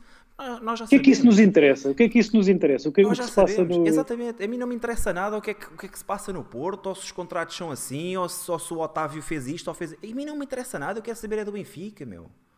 Eu quero é um Benfica competente, ganhador e que orgulhe, que me orgulhe a mim e, ao e ao- e aos restantes sócios não ter que ter, ah, num, num- num sábado à noite, ter que ir ao Estádio da Luz e juntamente com mais 30 mil pessoas estar a assobiar o meu clube, os meus jogadores, é muito triste. Sendo que depois venho para aqui falar com mais benfiquistas e a noção que eu tenho é de que realmente o meu clube está mal, não está no bom caminho, isso é que é mau. Rui, passo a palavra. Isto da comunicação social eu acho que é muito interessante no sentido em que, primeiro ponto, e só, só para dizer, Bruno, o que tu disseste é efetivamente verdade, que é, nós só estamos com esta situação, ou estamos a discutir isto, porque existem coisas para informar e para relatar. Este é o primeiro ponto. Se isto não tivesse culpa acontecido, diz? Culpa própria. Claro, se isto não tivesse acontecido, estava-se a falar de outras coisas. Vamos lá ver. A comunicação social pega nas notícias que tem que pegar e que é a espuma do momento. Quando foi na altura da invasão uh, de Alcochete, falou-se durante dias sobre isso, horas e horas e horas, que era o que estava a acontecer no momento. Não se falava do Benfica. Agora está-se a falar do Benfica porque é o assunto do momento e porque há muita coisa para falar e muita coisa que cheira mal. E, portanto, custa ouvir no dia a dia o que se está a falar. Por outro lado, o Benfica, também temos, acho que temos todos essa noção, é o, é o, é o clube mais vindo em Portugal. Portanto, tudo no Benfica, para bem ou para mal, ganha sempre uma dimensão, uma dimensão gigante. Não é? Os campeonatos são muito festejados, estas coisas também são muito faladas. É o normal, é isto que, é, é isto que vende, é as capas de jornais, é o Benfica. E, portanto, quando é para bem, é para bem, quando é para mal, é para mal. Agora, o que eu acho que está a acontecer, e quando a gente diz aqui da informação ou perseguição, o que eu acho que ao dia de hoje está a acontecer é que nós temos um departamento de comunicação grande, paga peso de ouro, e que não está a conseguir gerir esta comunicação. Não está a conseguir, de alguma forma, controlar e criar uma narrativa que, que defenda o Benfica. E estamos completamente em roda livre. E porquê? Na minha opinião, porque eles não têm a capacidade de desmentir o que está a acontecer. Não têm a capacidade de negar os factos. E, portanto, estão calados e estão a levar sova atrás de sova, semana atrás de semana, do que está a acontecer. E isso é que é o, o verdade dos factos e dói, e dói muito. Nós não preferimos não estar a ouvir isto, mas também, se não for isto que está a acontecer e estas notícias que surgem, nós não sabemos nada disto pelo Benfica. Nós só, se não for a, a comunicação social a dar-nos estas informações, nós andamos completamente cegos. E, e, a forma como o Rui Costa falou da comunicação social, para já foi cobarde, porque se ele tinha alguma coisa a apontar a alguns ou determinados órgãos de comunicação social, como ele disse, ele tinha que dizer os nomes e não pôr tudo no, no, mesmo, no mesmo saco, porque eu acho que todos estamos de acordo que não são todos os órgãos de comunicação social que estão a, a aproveitar-se deste momento do Benfica. E ele aí tinha que ser tinha que dizer os nomes, tinha que dizer quem eram os órgãos de comunicação social. E depois, da forma como ele falou, bom, só faltou ter feito como o Bruno Carvalho e dizer para os benfiquistas não comprarem jornais e virem só a BTV. Não é? Desculpem lá, eles, eles não estão confortáveis com o que têm que fazer, eles deem a cara, enfrentem a comunicação social, deem o contraditório. O problema é que se calhar não são capazes de o dizer porque estão entalados nisto tudo até ao pescoço. Esse é que é o problema, não, não, é, não é possível vir a público com uma explicação cabal para tudo o que aconteceu para encerrar definitivamente o assunto. Não conseguem. Enquanto não conseguirem, as coisas vão, vão saindo cá para fora e, e a comunicação social vai-se também aproveitando de certa forma disso. Há sempre assunto. Estão a fazer o trabalho deles, Tiago. Claro. Por muito que nos custe, mas é o que é. Sim. Me- Mesmo ele falou daquela questão do Porto, de quando foi as, as buscas e não sei o quê. Qual era o assunto do momento? Não tínhamos a questão do, do JJ e do Flamengo ah, ali a bombar. Quem é, que norma, quem é que novamente criou esse momento de, de histeria da comunicação social? Exatamente. Não foi o Benfica, não foi o Benfica que permitiu que tudo acontecesse. Portanto, é o que eu digo, é uma gestão péssima por parte do nosso departamento de comunicação, da forma como as notícias do Benfica estão a ser geridas e, ah, ah, de alguma forma, ah, descontroladamente, não é? Pela comunicação social. Bem, vou deixar a questão aí no chat ainda mais um bocadinho, visto que os próximos tópicos não têm perguntas eh, diretamente relacionadas. Como é que ficou aí a, a votação? Neste momento está perseguição 41, informação 59. É, é aquele meio termo que estávamos também a dizer. Exato. Bem, a auditoria, cabe-me a mim começar a comentar aqui o tópico da auditoria e, e penso que também foi um aspecto bastante negativo ah, na entrevista do Rui Costa, esta parte da, da auditoria. O Rui Costa começa por dizer que a auditoria começa a reboco daquilo que foi a investigação ah, levada a cabo pelo Ministério Público aos três primeiros contratos que, que geravam ou que aparentemente tinham, tinham problemas e que, e que poderiam levar à detenção do, do Luís Filipe Vieira e etc. portanto, Rui Costa anuncia algures em julho, que há uma em julho ou agosto? Julho. Foi na, foi na, Não, na não, foi no debate, foi no debate das com- eleições, com o foi em outubro. Sim. Foi no início Sim, de sim, foi outubro. Ahm, e, e pronto, e diz que, que a auditoria vem a reboque daquilo que era a, ini- a investigação inicial do, do Ministério Público. Depois diz que as coisas acabaram por se alargar, porque uh, também lhe tinham prometido ele que seria no final de outubro, e foi aquilo que ele transmitiu aos sócios, mas que depois apareceram os 55 contratos e tiveram que ir atrás dos 55 contratos. Não, Mas- não.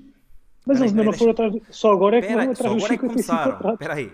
E a minha questão é a seguinte: para o Rui Costa, eu sei que ele, que ele nos está a ver neste momento, a minha questão é, o seguinte, é a seguinte: Benfica vai a reboque do Ministério Público para três contratos que são suspeitos. Mas espera aí. Mas uma, uma auditoria forense para quem já está a investigar isso? Para o Ministério Público e para a Polícia Judiciária é que estão a investigar isso? Nós é que vamos investigar a seguir? Vamos contratar a Ernst Young para investigar aquilo que a PJ já está a investigar? Mas agora, agora, como eles descobriram mais 55, a auditoria vai se estender a mais 55 contratos para investigar aquilo que profissionais estão a investigar. Espera aí, e o resto das cenas que eles não estão a investigar, que isso é que deve ser uma auditoria forense ao clube? Não consigo perceber, Rui. Uma auditoria forense devia ser a tudo, não são a três contratos que foram levantados pelo Ministério Público. Isso nós sabemos que vão ser escrutinados até à quinta casa. Esses 55 que vêm por acréscimo também vão ser escrutinados, Rui. Nós não queremos saber desses 55, nem dos três. Nós queremos saber tudo. Nós queremos saber daquilo que foi a gestão da, da era Vieira.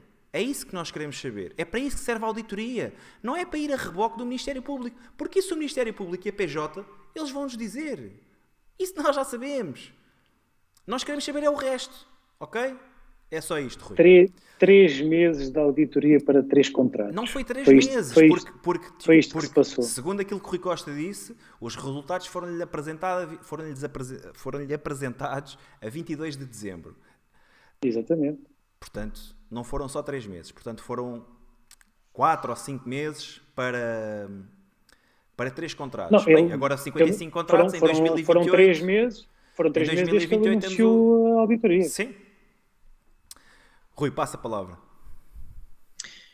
Bom, ma- mas este, este, este, este tópico foi mais um pagode. Porque é inacreditável, inacreditável a forma como, como se consegue gozar com os sócios e adeptos do Benfica desta forma. Então, quer dizer, então nós andamos aqui a falar de uma auditoria forense ao universo do Benfica e ele aparece-me aqui Com três que contratos. a falar com três contratos, mas ele está a abrir. Então, quando se discutia qual é que era a dimensão da auditoria, quais as empresas que estavam a ser escrutinadas do universo do Benfica, e ele aparece-me a dizer que tinha estado a, a- a- a- ser auditados três contratos Eu E que pensei agora que ele ia dizer que era para os e que- apanhados. e que agora numa loucura, e que agora numa loucura ia estender isto a mais 55 contratos. Quer dizer, isto até que- isto Dá é que é o excesso trans- é mandatos, é o excesso de transparência do Rui Costa. Eles, ele, três contratos era o suficiente, mas ele é tão transparente e quer uma, e quer uma, uma direção tão transparente que vai, vai, vai fazer uma auditoria a mais 55 contratos. E o que é que ele está a auditar nesses contratos? Que ele diz-me que, que não, não encontrou nada. Quer dizer, nestes contratos, E- o que é que o Benfica, por isso o que é que o Benfica Não tem? justificava Tem- ser assistente Tiago, no, processo, porque não é havia que- nada. O que é que aqueles contratos têm? Aquilo são contratos de compra e venda de jogadores. Portanto, o que é que o Benfica está a auditar? Eles conseguem ver que houve uma entrada de um jogador e que o Benfica pagou a alguém esse jogador. É, limpinho, como é óbvio, não há aqui nada. O problema não é isto que o Benfica está a auditar, isto não é nada, porque o, o, o problema aí é o que se passa depois da saída do dinheiro do Benfica. E é isso Mas que o Ministério disse, Público está a o que se ver. passa depois já É, não nos compete a porque, nós. porque contas, porque offshores, porque voltas aquilo dá, que vão depois parar ao- aos bolsos outra vez de- dos diretores do Benfica. Isso é que o Ministério Público está está- está a investigar. E isso o Benfica não consegue fazer, porque o Benfica não tem capacidade de fazer esse rastreio do dinheiro. O Benfica o que tinha que fazer uma auditoria a sério era aquilo que o Bruno estava a dizer, era ver, varrer toda a, a- todo o mandato do Luís Filipe Vieira, todo o universo do Benfica, perceber o que é que estava a acontecer, que, que se há outras coisas que o Ministério Público não detectou e não estar a ver o que o Ministério Público já descobriu, certo? Três contratos, mas é assim, isto é, é achar que os benfiquistas são muito burros, de certeza, é gozar com a cara dos benfiquistas, isso é, ina- é inacreditável. Eu pensei que ele ia dizer que estava a brincar, mas depois nunca, nunca chegou a dizer. Porque estarmos, três meses à espera e depois ele vir dizer que a auditoria foram, foi feita a três contratos, mas, mas que, que já tinham sido, já tinham sido, já estavam a ser eh, acompanhados pelo Ministério Público. E agora diz, ah não, mas nós ainda vamos mais longe, vamos também onde, com, com o o Ministério Público está a fazer, vamos também fazer aos 55 contratos. O que é que isso interessa? Isso já está a ser investigado. Exato. Nós queremos é o Félix- resto, nós queremos é o resto. Nuno Félix levanta aqui uma questão interessante que é, enquanto não há resultados da auditoria, temos de forçar a direção a suspender transações de jogador com estes empresários envolvidos. Pá, totalmente de acordo. Este tipo, este tipo de empresários, ah, que são empresários de jogadores que nunca representaram o Benfica, que não têm um minuto pela, pela, com a camisola do Benfica, isto não pode voltar a acontecer. Ahm, Há um jogador que acabou a carreira aos 23 anos. É isso, há, há jogadores, há jogadores que, que nunca, nós nunca ouvimos falar, como aquele jogador eh, que veio, acho que foi da Guiné-Conakry, ah, jogadores que nunca só viram falar, os contratos promessa para, para o Lucas Hernandes, na altura no Atlético de Madrid, pá, completam- coisas completamente Oh, oh, oh, absurdas, Tiago, dinheiro mas- deitado à mas isto- rua. mas- Mas isto, mas isto já é algo que estava tão intrínseco no Benfica que até jogadores como o Weigl, o contrato, apareceu lá uma comissão de 1,2 milhões para um, para um empresário, ou para um, sei se é um empresário, não sei o que é que lhe é de chamar aquilo, para alguém que não esteve envolvido no processo, que nas escutas eles até diziam, pá, esperamos que o Weigl não dê conta que está lá um nome que não lhe diz nada. Porque isto é só desaparecer dinheiro do Benfica. Agora, isto é ilegal? Não é legal. O Benfica pagar a alguém não é legal. Pois não, isto não é legal. Agora, é eticamente reprovável. Estão a roubar o Benfica. Estão a tirar dinheiro do Benfica. E a auditoria o que devia de ver é que isto, isto, das- isto de- das- dos jogadores é apenas a ponta do iceberg. O Benfica, ao dia de hoje, é um queijo suíço. Sai dinheiro por todo o lado. Vão ver no- nos relatórios e contas os, consulto- os consult- os consultores, as consultorias. O Benfica tem uma imensidão de, de funcionários, tem ao dia de hoje o maior número de funcionários de sempre e mesmo assim continua a sair aos milhões as consultorias, as coisas externas, eh, tudo. É uma, é uma vergonha. E que é que der a de- volta e, e entrar alguém independente, vão ver o que é que se vai descobrir do que é que foi o forrobadó do Benfica dos dias de hoje. E o que é que acharam da, da empresa que fez a auditoria? Já saíram, saíram algumas Oficial. notícias também depois disso? Sim. Olha, muito sinceramente, Ninguém- acho, ninguém- acho que o não, sei se são- de- não sei se é verdade ou não, mas parece que Domingos Soares de Oliveira já tinha Acho, sido acho que administrador, mesmo, não é? acho que sou mesmo verdade. Uh, acho que estás-te a referir ao facto de, exato, de Domingos Soares de Oliveira ter sido administrador na Ernst Young em 2000 e 2001, penso eu, não tenho bem a certeza. E uma, e, uma da- e uma das novas administradoras da SAD também. Ok. Também ter, ter feito É parte assim. da, da Ernst Young. Temos, temos de dar o benefício da dúvida E queria só aqui ressalvar também o facto de Ernst Young fazer as auditorias também do Sporting e do Porto, e se isso não é. Uh, se isso não tem conflito de interesses para Domingos Soares de Oliveira, também não vejo porque é que, porque é que teria neste, neste caso. Uh, a verdade é que lá está, no Benfica já é tudo tão manhoso, já é tudo tão pantanoso. Isso mesmo, Bruno, era, era eu que ia dizer. Malta já fica de pé atrás com tudo. É tudo, Exato. tudo, não é? Por, por, por, por ordem natural, não, não- eu não teria qualquer tipo de. Não iria questionar uma empresa como a Ernst Young, mas a verdade é que lá está, pá, já, come- já começam a ser tanta, já começa a ser tanta atrapalhada, tanta falta de transparência, tanta manhosice. Pronto, que um gajo é como tu dizes, já ficamos de pé atrás em relação a tudo. Sim, mas claramente o, o preocupante aqui não foi a empresa em si, foi, o- foi, foi a investigação que foi São feita. que foi-. O, âmbito, Foi- o âmbito- o âmbito da auditoria, foi- não é? parecia para os malucos do riso. É, é, eu acho que sim. Bem, vamos passar para um novo tema. Gestão desportiva. Isto é uma pergunta um bocadinho, é é uma pergunta retórica. Ahm, Rui, gestão desportiva, que projeto? Porque Rui Costa, durante a entrevista, falou muito no projeto, falou ah, Nelson Veríssimo, se calhar não era só para seis meses, se calhar ainda se iria, ahm, ainda iria continuar o projeto. Qual é o projeto do Benfica, Rui? Bom, este é o, é o tema que o Tiago mais gosta e, e com toda a razão. Mete aí a questão no chat também para a O malta. ver. projeto não, não existe Ah, ao dia de não hoje. Esta Ao não dia há? de hoje havia, havia muitas dúvidas que o projeto é que haveria. haveria muitas dúvidas de que projeto é que haveria ao- eh, por esta nova direção do Benfica e muito se falou que aquela herança que eles tinham herdado de, do Jesus, que estava de alguma forma também a limitar a, a visão desta nova direção e portanto esperava-se que com esta transição se começasse a ver o que é que se queria eh, para a frente e para o futuro do Benfica. O que acontece é que, efetivamente, quando entramos agora na, na entrevista e o Rui Costa começa a falar disto, percebe-se que ele começa a falar de, de coisas completamente eh, de forma aleatória. Eh, volta, volta, volta a falar de aqu- aqueles, lá está, aqueles soundbites, eh, que é, é formação e que agora Porreira vai ser plantéis curtos e depois fala mais à frente que também é bom haver um mix com jogadores experientes, como Otamendi e o Vertonghen, e, e, e depois afinal o Nelson, o Nelson Veríssimo se calhar não é só para seis meses, pode ser para ficar, e parece que isto agora que o Nelson Veríssimo vai fazer é uma espécie de contrato à experiência, que de género, se isto correr bem, ele se calhar até fica, se correr mal, logo se vê, porque não se percebe o que é que se quer para este novo Benfica.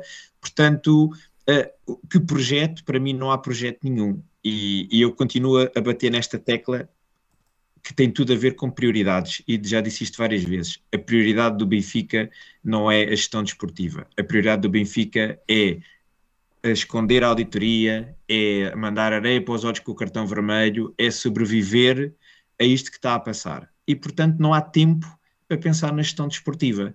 Isso é, é um logo se vê. Se correr bem, corre. Se não correr bem, não corre. E a coisa vai, vai andando, porque já perceberam que nós andamos aqui a falar e revoltados com isto, mas no final do dia as eleições foram há três meses e 84% dos sócios votaram nisto que estamos aqui a discutir. E já sabia isto tudo. Nada do que está a acontecer passou-se depois de, das eleições. E, portanto, uh, isto acaba por dar uh, força a quem continua aqui a, a, a, a, pensar no Benfica apenas para se manter no poder e não para ter um, um projeto vencedor. Rui, deixa-me só colocar-te outra questão. Uh, durante, durante a campanha eleitoral, Rui Costa disse que uma das prioridades que teria era em cada janela de transferências fazer uma análise daquilo que seriam as necessidades do clube, explicar aos sócios porque é que determinados jogadores teriam que ser contratados, teriam sido contratados. Uh, na última janela de transferências isso aconteceu? Isso não faria parte da gestão desportiva, do projeto? Isso é uma, Sim, não, uma, não, uma não eleitoral aconteceu. dele? Oh, Bruno, não aconteceu nem vai acontecer. Pá. Isso é daquelas coisas que se diz da boca para fora e que nem têm a noção do que é que estão a dizer, mas alguma vez isso ia estar a, a, a, acontecer dessa maneira que tu estás a dizer, que ele disse, não és tu que estás a dizer, que ele disse, isso não faz sentido nenhum. As pessoas querem, as pessoas não são, nós não somos experts de perceber de contratações e de quem entra e de quem sai. Nós somos é nós queremos é que o nosso clube ganhe e que jogue bem à bola e que nos apaixone e que no final do ano consigamos ter títulos para festejar. Eu quero lá saber se quem é que entra e quem é que sai, de onde é que vem e como é que é. Esse, isso é competentes são eles. O Benfica tem é que ter dirigentes competentes que sejam capazes de fazer esse trabalho. Eu só quero desfrutar do Benfica. Eu não quero ter andado preocupado em saber se aquele jogador e andar eu a, a analisá-los. Por amor de Deus, não é? Isso é, isso é balelas de, de, de, de pré-eleição que se dizem que ele é, é, não ter noção do que é que se está para aí a dizer. Tiago, que projeto? Lá, lá está, isto é, foi aquilo que eu disse ao, ao, início quando falámos do cartão vermelho. Eu disse que para mim o mais, o mais grave desta entrevista, o mais preocupante, não o mais grave, mas o mais preocupante, não foi a parte do cartão vermelho, porque na parte do cartão vermelho eu não estava à espera de outro tipo de respostas. Não, eles não, ele não ia, não ia ali à entrevista assumir coisa nenhuma, não, não, não estava à espera disso. Mas em relação ao futuro eu tinha alguma expectativa. Uh, e quando entramos na, na, parte da gestão desportiva, que foi uma atrapalhada pegada. Não havia uma, uma ideia, não havia uma linha orientadora, não havia nada, foi desesperante. Então, quando entramos nesta parte da entrevista, começou, começou por se explicar o que é que levou à saída do Jesus. E, e passámos, ele começou por dizer que uh, no início do ano não fazia sentido trocar o treinador e que depois Jesus estava a cumprir todos os objetivos até dezembro uh, e depois que houve, que houve aquela desavença, mas que os jogadores não eram responsáveis pela saída do, pela saída do treinador, mas depois ao mesmo tempo logo a seguir disse que o que levou não foi a discussão com o Pizzi, foi os jogadores terem ficado do lado do Pizzi. Então os jogadores é que foram culpados pela, pela saída do treinador. Basicamente foi isto que se passou. Não sei, toda a gente percebe isto, né? Por os jogadores se terem virado contra o treinador, terem ficado do lado do seu, do seu colega, é por isso é que o treinador sai. Portanto, não há outra forma de dizer. Ele não pode dizer uma coisa e o seu contrário logo a seguir. Não é? Estás a julgar ah, um foi, rapaz foi que um... saiu de uma cavana da Maia, Tiago? É foi, um castigo ao, foi um castigo ao Pizzi pá, foi um castigo ao Pizzi que se virou contra, contra a própria estrutura do clube, não é? A seguir, passámos para a Só, só fechar, fechar, esse ponto. Tu percebeste se o Rui Costa queria, queria terminar o, a relação laboral com o Jesus ou não? Ou achaste que, ele não, não queria, que ele não queria terminar? Exatamente. Que sentiste? A ideia, a ideia não era ele sair, porque ele disse que aquilo era uma coisa normal. Ia haver um castigo ao Pizzi, hoje não treinas, vais falar com o presidente. Basicamente o foi fraturante isto. foi os jogadores terem ficado lá atrás. Exatamente. Foi o que eu entendi. A partir daí percebeu-se que as coisas não eram a mesma coisa e não sei o quê. Portanto, a ideia não era, não era o Jesus sair. O Jesus saiu porque os jogadores o despediram. Por, ele, por ele ficava, não é? Por ele ficava. Por ele ficava. Sim, sim, sim. Foi a ideia isso. que transmitiu. Sim.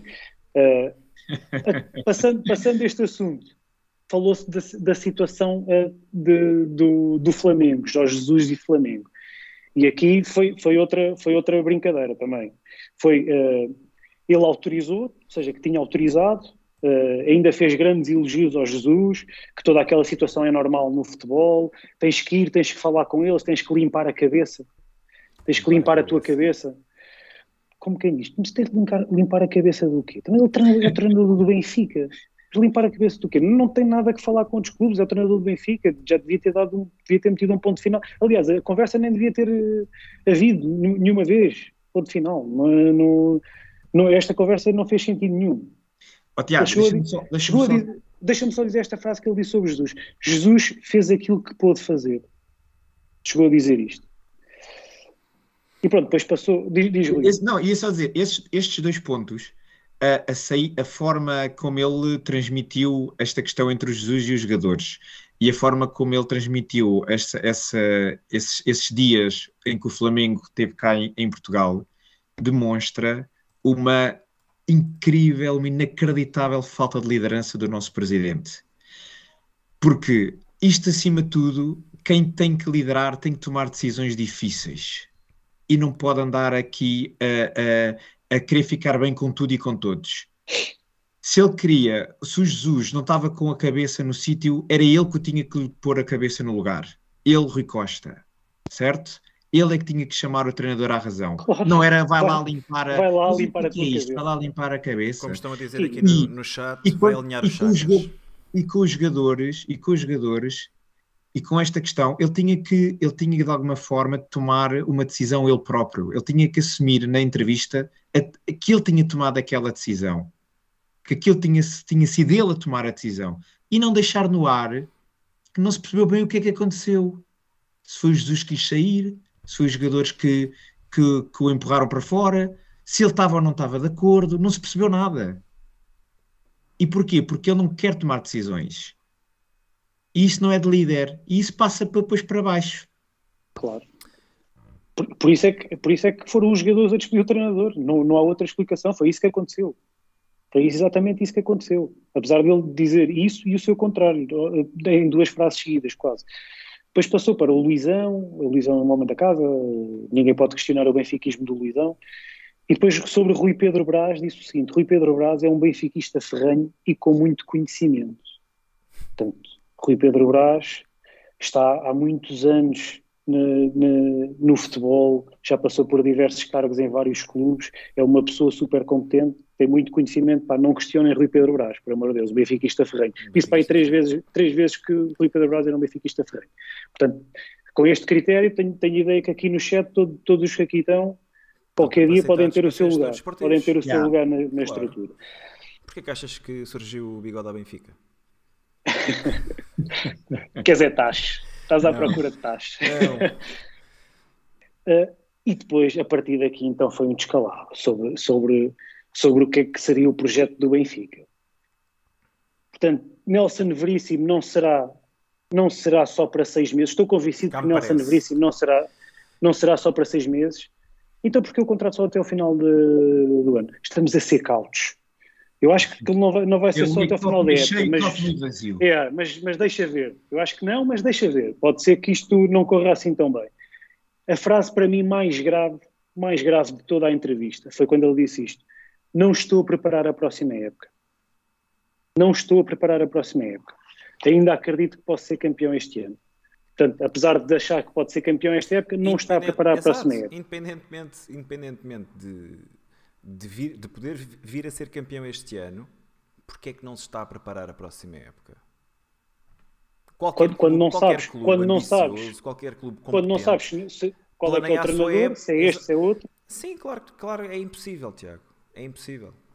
Mas sim, continua, desculpa.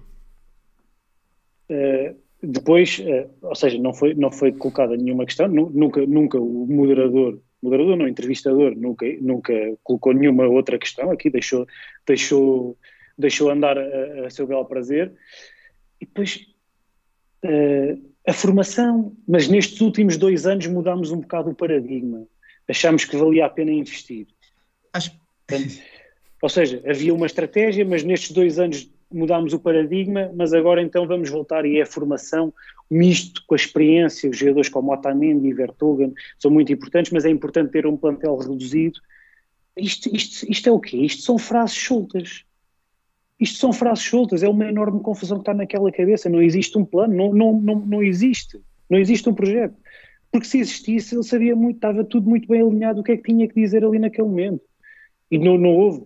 Não, é? não, Pá, Nelson Veríssimo pode ser para mais de seis meses, mas o contrato fica só agora por aqui porque também não se sabe. Ou ele acredita neste treinador ou não acredita, ou é este o treinador ideal para levar o Benfica para a frente ou não é. Não, não pode dizer uma ideia, coisa e deixar em aberto. Daí é? é se Nelson Veríssimo conseguir puxar um milagre como Bruno Lage puxou, aí sim nós vamos renovar e vai oh, Bruno, mas o que, que é isso? Mas é, mas, mas é, é, isso, é isso Bruno, tu cala-te com Rui. isso, temos com o milagre. Mas isso, mas, é, é nisto agora o Rui Costa está à espera. Milagre, milagre. O Rui mas Costa é que... vive do dia da manhã, percebes? É não, há, não há projeto, Rui. O projeto é se a ganharmos o dia da manhã ou se não ganhamos. Porquê é que ele, porquê é que ele faz um contrato de seis meses com o Nelson Veríssimo?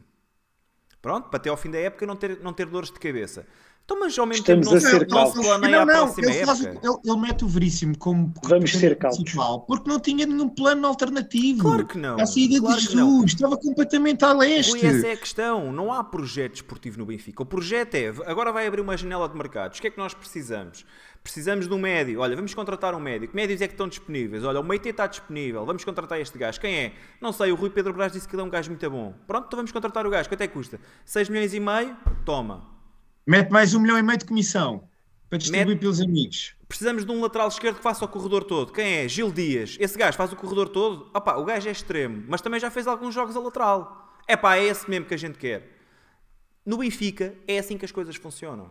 É tudo por, eh, por engate. Não há plano, não há projeto. E para terminar só aqui este tema, a, a questão é mesmo essa, não há projeto. Nós, nós vemos um dos nossos rivais a planearem três ou quatro, não digo três ou quatro, mas pelo menos a planearem já a próxima época.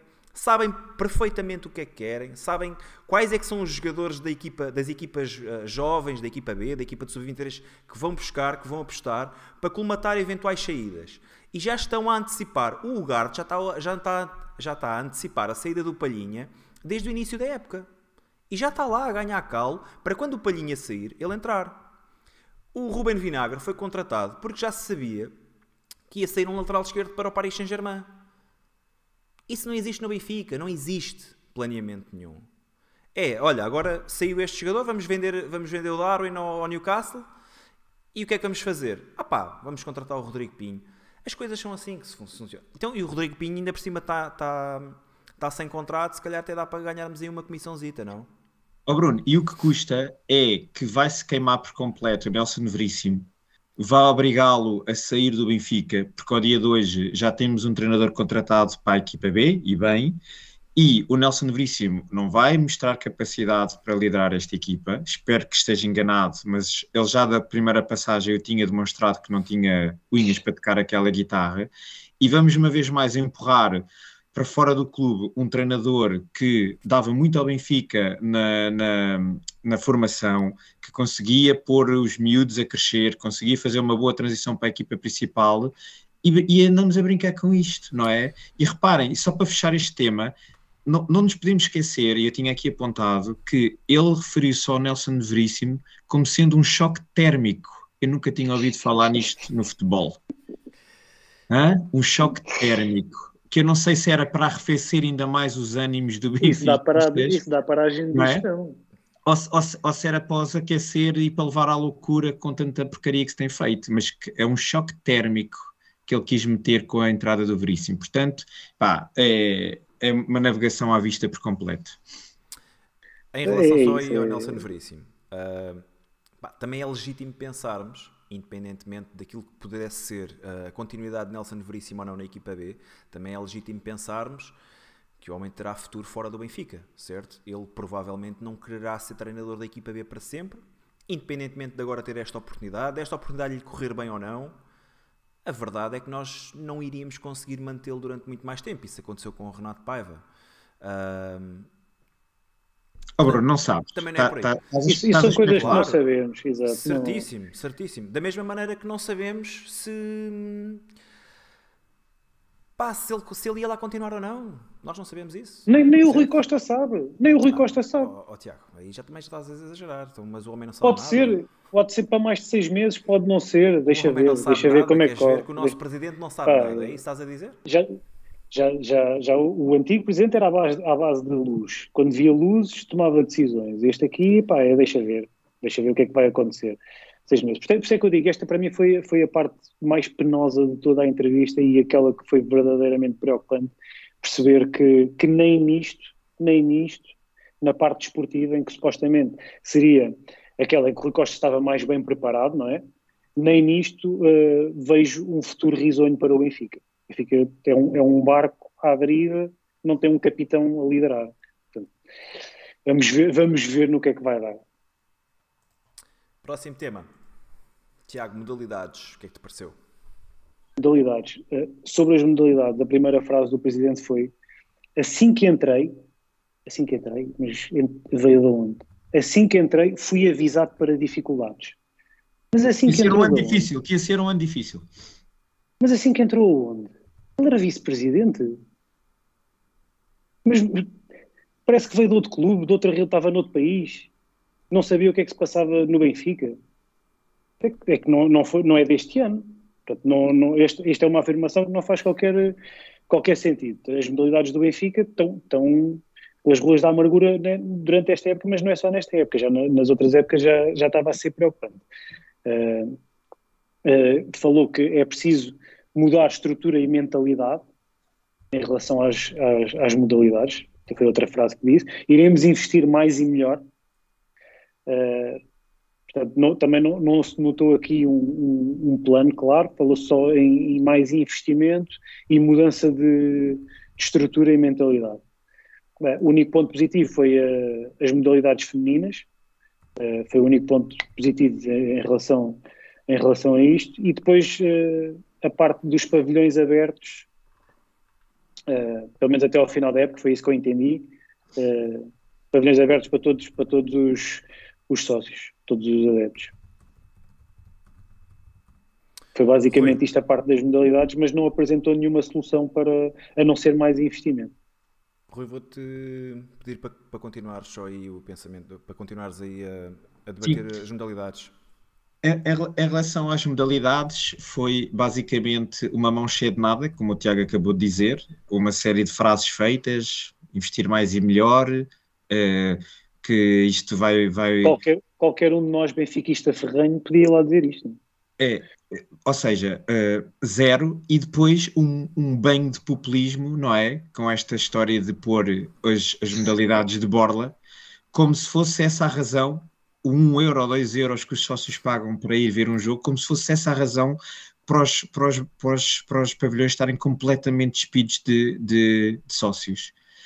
É, é, não compreender o que é que se passa nas modalidades do Benfica. Mas ele disse que não compreendia. Ele disse assim que entrei, fui os avisado. Benfiquistas, os benfiquistas gostam de ir às modalidades. O problema é que do futebol às modalidades há zero paixão ao dia de hoje nos benfiquistas. Nós estamos tristes com o clube que temos atualmente. Os benfiquistas não estão, não estão felizes, não estão bem, e então não, não, não, se mobilizam. O Benfica é não compreender que não é um ou dois euros que faz que os, que os pavilhões estejam cheios ou vazios. O que faz com que os benfiquistas não vão aos pavilhões é ter jogos às oito e meia, nove da noite, nove e meia da noite, quando podiam ser os jogos à tarde antes dos jogos de futebol, por exemplo.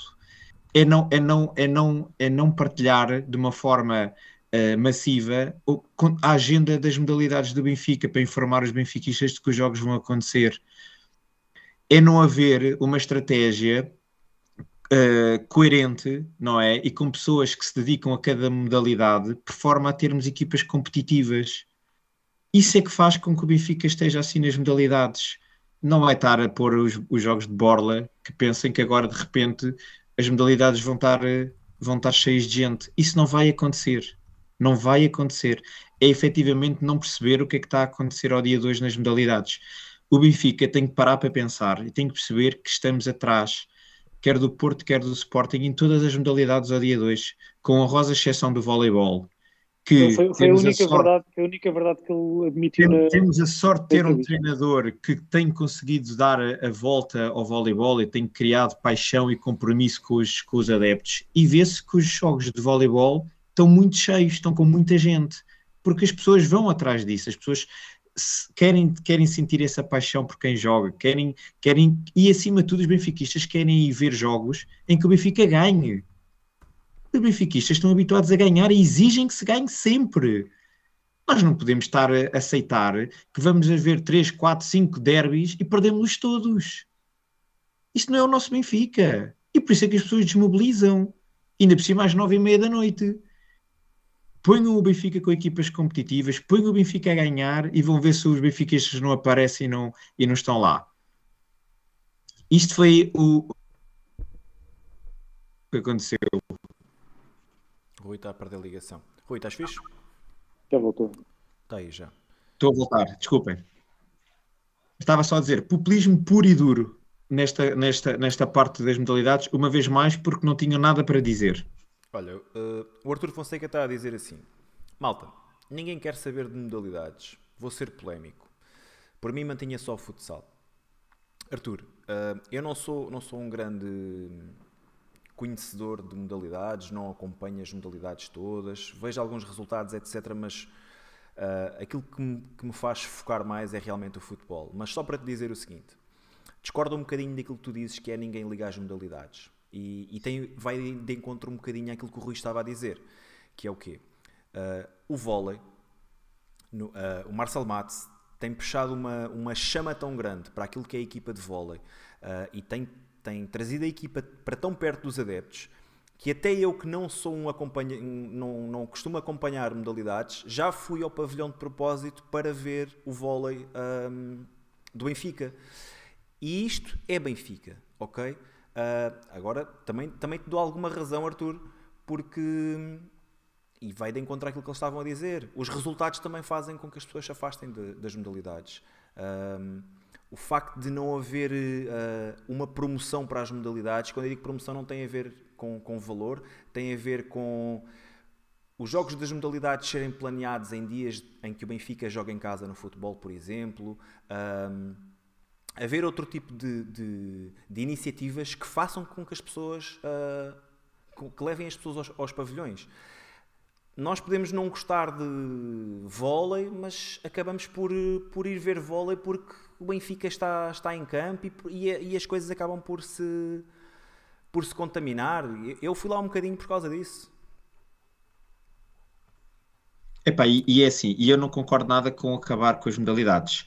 Pelo contrário, eu acho que o Benfica exige que tenha todas as modalidades, porque o Benfica é um clube eclético. O Benfica fez-se grande por estar presente em todas as modalidades, por ser representado em, nas vários desportos que existem em Portugal.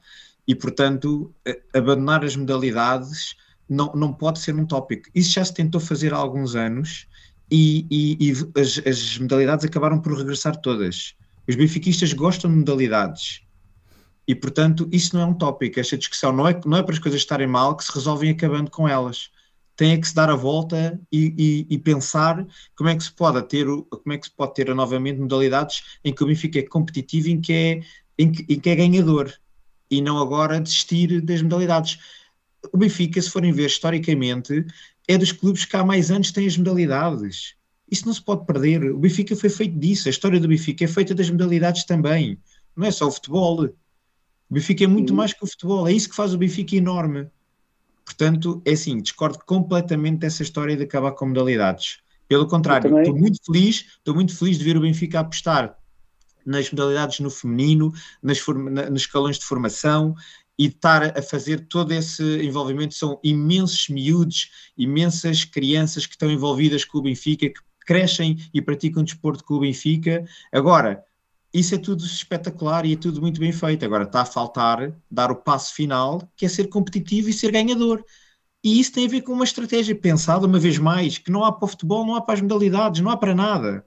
E por isso é que acontece o que está a acontecer hoje. Portanto, é assim, vamos ter calma, as modalidades são muito importantes, vamos continuar a ter todas as modalidades possíveis que a gente possa ter e vamos acreditar que vamos ser, ser capazes de dar a volta a isto e voltar a ter um Benfica ganhador. Em relação só aí ao Artur Fonseca, gosto sempre quando, malta, quando a malta vem com opiniões diferentes e, e acho, que, acho que isso é, é super saudável aí para, para o chat, principalmente quando são assim coisas também mais polémicas. Dar a minha opinião só sobre isso. Acho que o Benfica, enquanto maior instituição desportiva do país, tem também aqui uma responsabilidade uma responsabilidade social e uma, uma responsabilidade de formação desportiva, não é? O Benfica, não se, não se, enquanto maior instituição desportiva do país, não se, não se pode, não pode abandonar aquilo que são as modalidades desportivas, não é? Acho, acho que isso não faz sentido enquanto, enquanto Benfica, enquanto é aquilo que é a história do Benfica. Portanto, só, só por esta responsabilidade que o Benfica tem, acho que é impossível pensarmos em acabar com as modalidades. Acho que são muito poucos os adeptos que concordariam com, com esta medida. E acho que enquanto responsabilidade social no país que temos, o Benfica não pode, não pode nunca abandonar as modalidades desportivas. Passando ao tema seguinte, que acaba por não ser um só tema, mas vários, uh, mas uma vez que são temas de curta análise, que são eles a composição da SAD, os estatutos, infraestruturas, a situação financeira e o balanço de três meses. Uh, falando um bocadinho aqui da, da composição da SAD, uh, eu acho que foi positivo o facto do Benfica ter, ter chumbado uh, aquilo que era a nomeação de Pires de Andrade para, para a estrutura da SAD.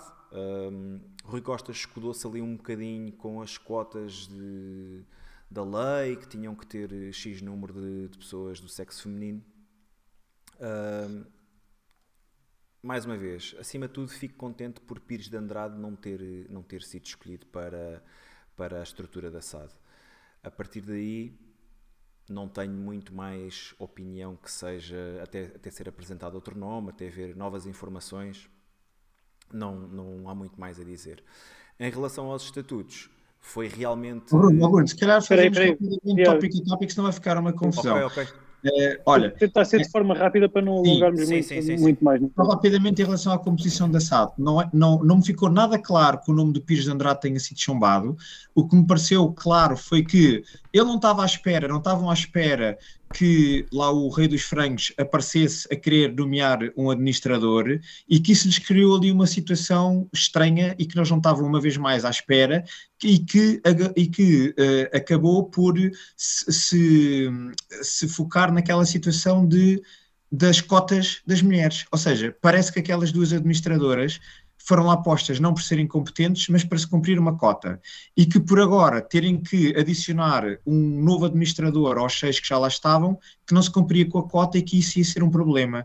Ok? Portanto, ficou muito longe de, de ficar claro de que o Pires de Andrade não entraria na SAD. Acima de tudo, ficou foi eh, a surpresa de que não estavam à espera de que entrasse alguém de fora, que não estava previsto, e essa confusão gigante da- da- das mulheres e das cotas.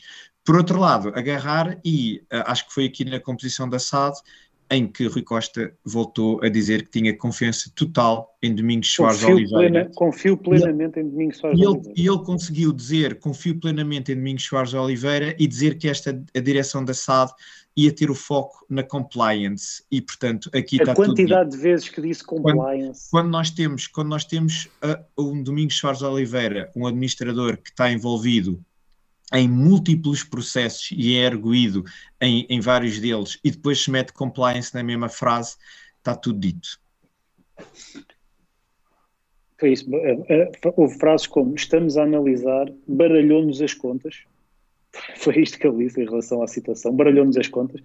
E depois estou extremamente satisfeito com, com, a, lista, com a lista apresentada. E vai ser, vai ser uma administração muito focada na compliance. Compliance. co- A corporate compliance foi dito, foi dito mais de cinco vezes à vontade.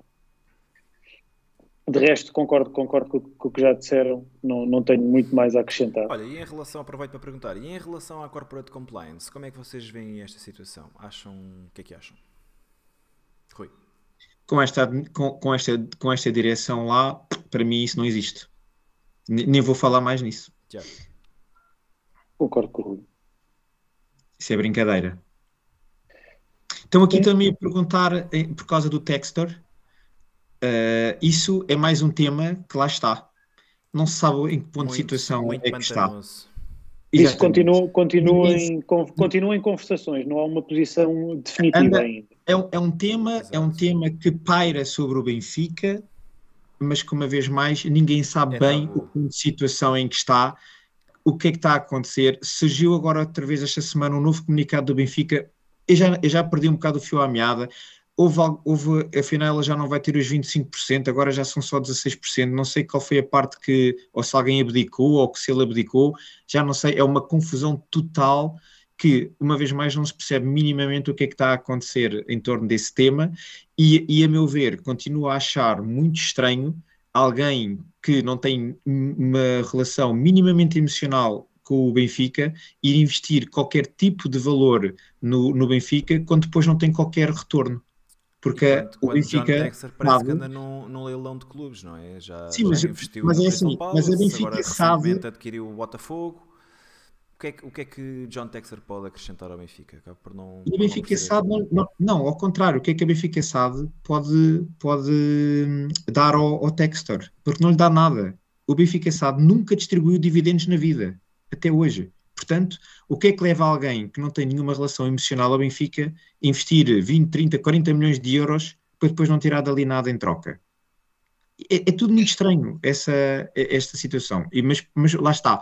É mais um dos temas em que a opacidade é máxima em que a confusão é geral e, portanto, nunca se sabe bem o que é que está por trás deste tipo de movimentações. Sim, mas aqui foi, aqui foi dito claramente que não há uma posição ainda definitiva, continua em conversações e que está a ser, está a ser estudado e analisado. Ainda não há uma, uma decisão. Seguindo pelos Estatutos. Eu acho que foi, foi, foi a melhor parte da entrevista. E não sei se está relacionado com uma das frases que ele disse em relação a isto, que foi quis ficar à parte. Não sei se, se, há, se há ligação direta ou não. Mas sim. Está relacionado. foi, foi, ele disse que quis ficar à parte e pronto, eu aí a partir daí ouvi com atenção e, e concordei com tudo o que foi dito aqui na parte dos estatutos. Foi criada uma comissão, está a ser, eh, está a ser feita uma revisão e mais cedo ou mais tarde será, serão apresentadas algumas possíveis alterações, ainda que isto. eh, ainda que a, a isto seja necessário juntar uma, uma ampla discussão sobre, sobre todos os pontos, e isto, isto tem que ser feito em, Em em Assembleia. Geral e com, e com participação massiva do- dos sócios de preferência. Concordo contigo, Tiago. Acho que foi, foi, foi uma, uma das partes mais positivas da, da entrevista. Ahm, foi, foi transparente, disse que, aliás, praticamente todas as pessoas que fazem parte dessa comissão vieram de, de movimentos externos, embora haja lá pessoas que fizessem parte da direção, mas também, também disse que concorda com a limitação de mandatos, o que também é positivo, e é de saudar este, esta vontade em querer democratizar o Benfica e lá está, trazer pessoas de fora da direção, pessoas de vários movimentos ahm, e, e que essas pessoas possam sugerir aquilo que seriam os, os próximos estatutos e que serão os próximos estatutos e propô-los em, em Assembleia Geral. Rui. Sim, aqui foi só apenas a constatação de algo que já se sabia, não é? Que essa, E que, já essa- tinha, e que já tínhamos elogiado, atenção, E que já tínhamos elogiado elogiado. aqui. a- acima de tudo recordar e que às vezes eh, aquela, aquela ideia de unanimidade e de que a união e de que não se pode criticar, estes tópicos como a auditoria, a revisão de estatutos, vieram para cima da mesa, não pela, pela direção anterior, mas sim pelas alternativas que se apresentaram a eleições, que trouxeram estes temas para cima da mesa e que forçaram também a que isto acontecesse. E, portanto, é muito bom que isto esteja a, a avançar. Vamos esperar para ver, não é? Uh, essa tal comissão está tá a elaborar uma proposta de estatutos e vamos ver o que é que sai dali. E, como o Tiago disse bem, há que levar a, depois a proposta à Assembleia Geral, ser votada e, e ser discutida entre, entre os benfiquistas para termos um Benfica melhor. Mas, acima de tudo, era isso que eu queria realçar: é que nem sempre é mau haver pessoas que pensam diferente, que tragam ideias distintas e porque isso faz com que o Benfica cresça e se torne mais forte e se torne um clube melhor. E não aquela coisa de quem aparece como alternativa vem porque não é benfiquista e porque quer é tacho e porque deve de apoiar e que só aparece nos momentos Quer dizer, difíceis. Não é? Não, não se pode pensar assim. As coisas evoluem quando existem alternativas, quando existe debate, quando existe discussão.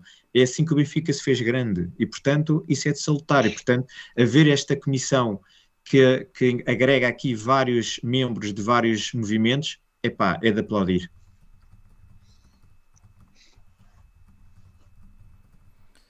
Podes avançar aí, Bruno. Responder- Só, estava só aqui a responder ao chat. Infraestruturas. Hum, basicamente aquilo que Rui Costa disse ahm, na entrevista já tinha feito na, na campanha presidencial. Ah, disse que ia- iam ser remodelar, ia ser remodeladas as luzes, iam ser atualizadas para os LEDs, ia dar um novo, um novo aspecto ao estádio, que ia ser espetacular e não sei o quê. Um, depois o entrevistador acabou por perguntar e como é que era em relação à parte exterior do estádio. Rui Costa também disse que ia haver, era possível que houvesse alterações. Ah pá, são infraestruturas. Ah, acredito que haja total interesse em melhorar as infraestruturas, fazer um upgrade, fazer atualizações, etc. Não, não tenho muita opinião, para ser sincero. Acho que é uma evolu é a evolução natural das coisas. Rui. Uh, bom, uh, as infraestruturas foi muito mais do que isso, Bruno, calma. Uh, isso foi esse, esse, esse, esse, esse, esse make-up que se quer fazer ao estádio. É óbvio que faz a apresentação falta. da cidade de Benfica. Isso, isso óbvio que faz falta. Uh, o, estádio foi, o estádio foi inaugurado daqui a bocado faz 20 anos. É natural que seja necessário dar aqui alguns retoques, uh, alguma modernidade, mas isso é uma coisa que deve ser quase o dia a dia da gestão do Benfica e de, e de se manter as, os pavilhões, o estádio, Uh, no modernismo com que se pode ir mantendo. Agora, portanto, isso para mim não é, é, bom, eu gosto, porque eu, como frequentador do estádio, quero ter o melhor estádio e, e, o, e o, mais, uh, e o mais confortável possível, portanto, ótimo.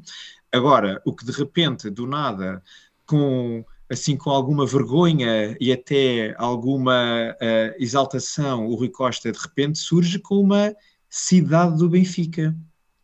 Ok?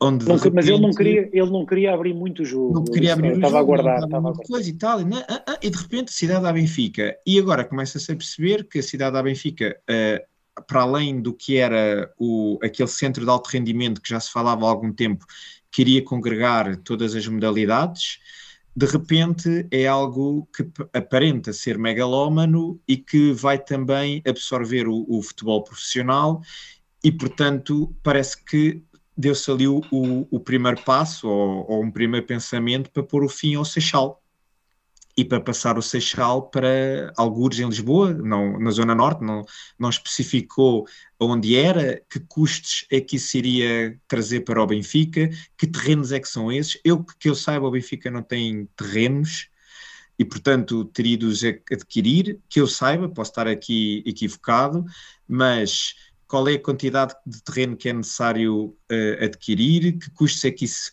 uh, que isso traria ao Benfica, foi tudo, uma vez mais, assim, um Mega pontapé, um pontapé no, no, no, no vazio, não é? E, e, e, de repente sai-se com essa, com essa ideia e como entrou, assim saiu e pronto, e, e ficou, e, e, lá está, vamos lendo agora nos jornais o que, o que vai saindo e, e, pronto, e não ouvimos da boca do presidente e da direção qual é o projeto, mas não, vai-se lendo agora umas, umas coisas soltas nos jornais, uns bitites, umas ideias e pronto. E, e uma vez mais é, é um salto assim gigante, de repente, em que tantos anos se investiu no Seixal e aparentemente agora vai ser para o fim do Seixal e vamos ter o Seixal no outro lado qualquer. E um Seixal que estava a dar resultados, não é? Não, mas o, o, o, conceito não vai desaparecer. Não, não é o conceito em si, sim, sim, não é? Pronto. Sim, aqui em relação às infraestruturas essa foi a grande novidade, não é? foi, mas, mas foi, foi só levantado o véu, foi dado um primeiro passo, parece que já há negociações, já, a ideia já existe, uh, vamos, vamos ficar à espera de uma apresentação mais, mais séria sobre, sobre este conceito de, de cidade de Benfica. Uh, até lá não, não, há muito, não há muito a dizer, a ideia, a ideia conceptual em si parece bem, não é? Tentar juntar tudo, modalidades olímpicas, mais as, as outras modalidades, com formação, etc. Sabe-se que hoje em dia, aquilo que, aquilo que o Rui Costa disse é verdade, várias modalidades estão espalhadas por vários pavilhões da cidade de Lisboa, isso é verdade. Uh, há equipas a treinar em Lisboa, na margem sul, em, em vários pavilhões e em vários, vários locais diferentes. Portanto, isso é, isso é uma situação que, que que, que, pode ser resolvida com esta totalidade do Benfica e isso, isso parece-me positivo. Vamos esperar mais para ver, para ver o projeto em si uh, e de que forma é, é, que, é que isto vai avançar. Só, só acho que isso devia ter, oh, Tiago, só acho que isso devia ter sido apresentado de uma forma mais formal, mais estruturada, Exatamente. mais sistematizada mais e mais até fechada, não é?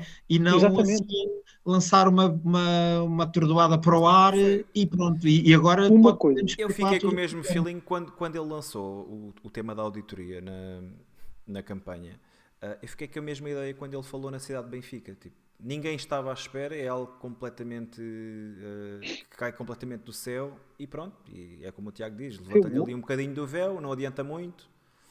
Uma coisa com esta dimensão não é? e, e com o nome Cidade de Benfica, isto tem, tem que ser uma apresentação bombástica, não é? tem que ser uma coisa a sério. Não sei, tem que ser um projeto estruturante, tem que ser um projeto estruturante, não é? Exatamente, tem que haver já uma coisa fixa, não é? Tem que haver uma coisa, já uma ideia que Eu está acredito que isto tenha, tenha, muito a ver com o cruzamento com aquele tal projeto que havia do Centro de Alto Rendimento. Uh, sim, ele, ele disse que era uma extensão, uma extensão disso. Exato. Sim, sim, sim. Uh, o, o, o, Luís Couto está aqui a perguntar se, se uma, infraestrutura, uma, infraestrutura, destas tem que passar por uma Assembleia Geral. Obrigatoriamente, uh, na minha opinião. Mas, mas eu por acaso não sei, não sei se tem que passar. Não tem, não, não, tem, que não passar, tem. mas não sei. Acho, acho que seria de bom tom trazer, trazer este tipo de tópicos para uma Assembleia Geral. Um, Sim, mas era, era, era, oh Bruno, deixa eu só dizer, era dos tais projetos que eu acho que devia de ser apresentado em primeiro lugar numa Assembleia Geral como deve de ser, de uma Exatamente. forma estruturada para os sócios perceberem o que é que está ali a acontecer. Não é e, não é, e não mandar assim um soundbite para o ar de que vai acontecer não sei o quê e pronto, e bola para a frente. Penso que era o José Oliveira que estava aqui há bocado a falar uh, no facto de não ter sido referido na, na entrevista a centralização dos direitos desportivos José, não leves a mal, foi um tema que, que nós falámos aqui uh, em backstage e, e queríamos trazê-lo quando fosse a altura, ok? Nós sabemos realmente que Rui Costa não falou do, dos, do, da centralização dos direitos televisivos, mas como isto também já vai longo e como, e como vamos ter tempo num, num, num futuro próximo de, de falar sobre isso, se calhar vamos deixar para essa altura, não leves a mal, ok? Tiago, situação financeira. Sim, houve, houve, várias coisas que o Rui Costa não, não falou. Também a entrevista Sim. não dava para tudo, percebemos isso. Mas, mas a questão dos direitos televisivos é uma questão que, que interessa, interessa aos sócios saber como é, como é que vão ser defendidos, como é que vai ser defendida a posição do Benfica nessa, nessa operação. Situação financeira, não, não houve muito, foi só o Benfica está bem financeiramente, está estável. Uh, foi, foi só foi a única, o único comentário em relação não, não, a isto. Não, não, não houve muito nada em relação a isso, basicamente. Sim. Foi sim o ampassant, não é? É, está é, tá tudo bem. Está tudo bem. Pois, exato. É, é um bocadinho isso que tu disseste. Toda a gente, Rui Costa diz que estamos, estamos confortáveis, a situação financeira é estável. Pronto, vamos acreditar que, que sim. Rui, tens alguma coisa a acrescentar? Não. Balanço de três meses, Rui. Bom, o, o balanço destes três meses do, do Rui Costa, uh, acima de tudo, parece-me que é, são três meses uh, em que devia de ser três meses em que se queria mostrar já aqui uma liderança distinta, um, um projeto, um, um, tempo de começar a fazer diferente, mas acima de tudo foram, meu, na minha perspectiva, três meses de, de muita confusão, de zigue-zagues, de desorientação, em que, para mim, até ao momento, o, o, o, o que marcou, o, o, o, o que o Rui Costa conseguiu marcar no Benfica até ao momento foi ter uh, inaugurado uma barbearia online e uma garrafeira Benfica. E, e, ter, e ter conseguido uh, ainda destruir mais o projeto esportivo que existia no futebol até ao momento e, e, e metê-lo completamente num, num beco sem saída que não percebemos exatamente do que, nada do que, é que está a acontecer. Portanto, até agora, para mim, se me perguntarem o Rui Costa, uh, resume-se uma barbearia online e uma garrafeira. Tiago. Uh, o balanço, sim, desportivamente, o balanço é em janeiro estamos afastados do campeonato e estamos afastados da Taça de Portugal, em janeiro. Campeonato acaba em maio. Portanto, em termos desportivos, tem sido muito mal. Temos aí, passamos, passamos aos oitavos da Champions, bom, muito bom, uh, mas devia ser o normal no Benfica, não é? Acho que isto é, acho que isto é o que qualquer, qualquer adepto espera no Benfica. Uh, mas desportivamente tem sido mal no futebol, nas modalidades, já aqui falámos, tem sido também muito mal. Uh, e, e, depois tudo o resto, é? as perspectivas de futuro, aí é que reside o principal problema, porque nós aceitamos que em três meses não dá para, não dá para mudar tudo. É? E ele, ele, por acaso, disse isso, ele disse frases como isto é um barco demasiado grande para mudar de guinada, há muito trabalho e está a ser feito nos bastidores, e há muito para mudar. Acham, acham que eu estou a dar uma de André Ventura a trazer para aqui as frases que foram ditas? Não, de... não tinhas, tinhas de trazer o, o, papel. A, folha, né?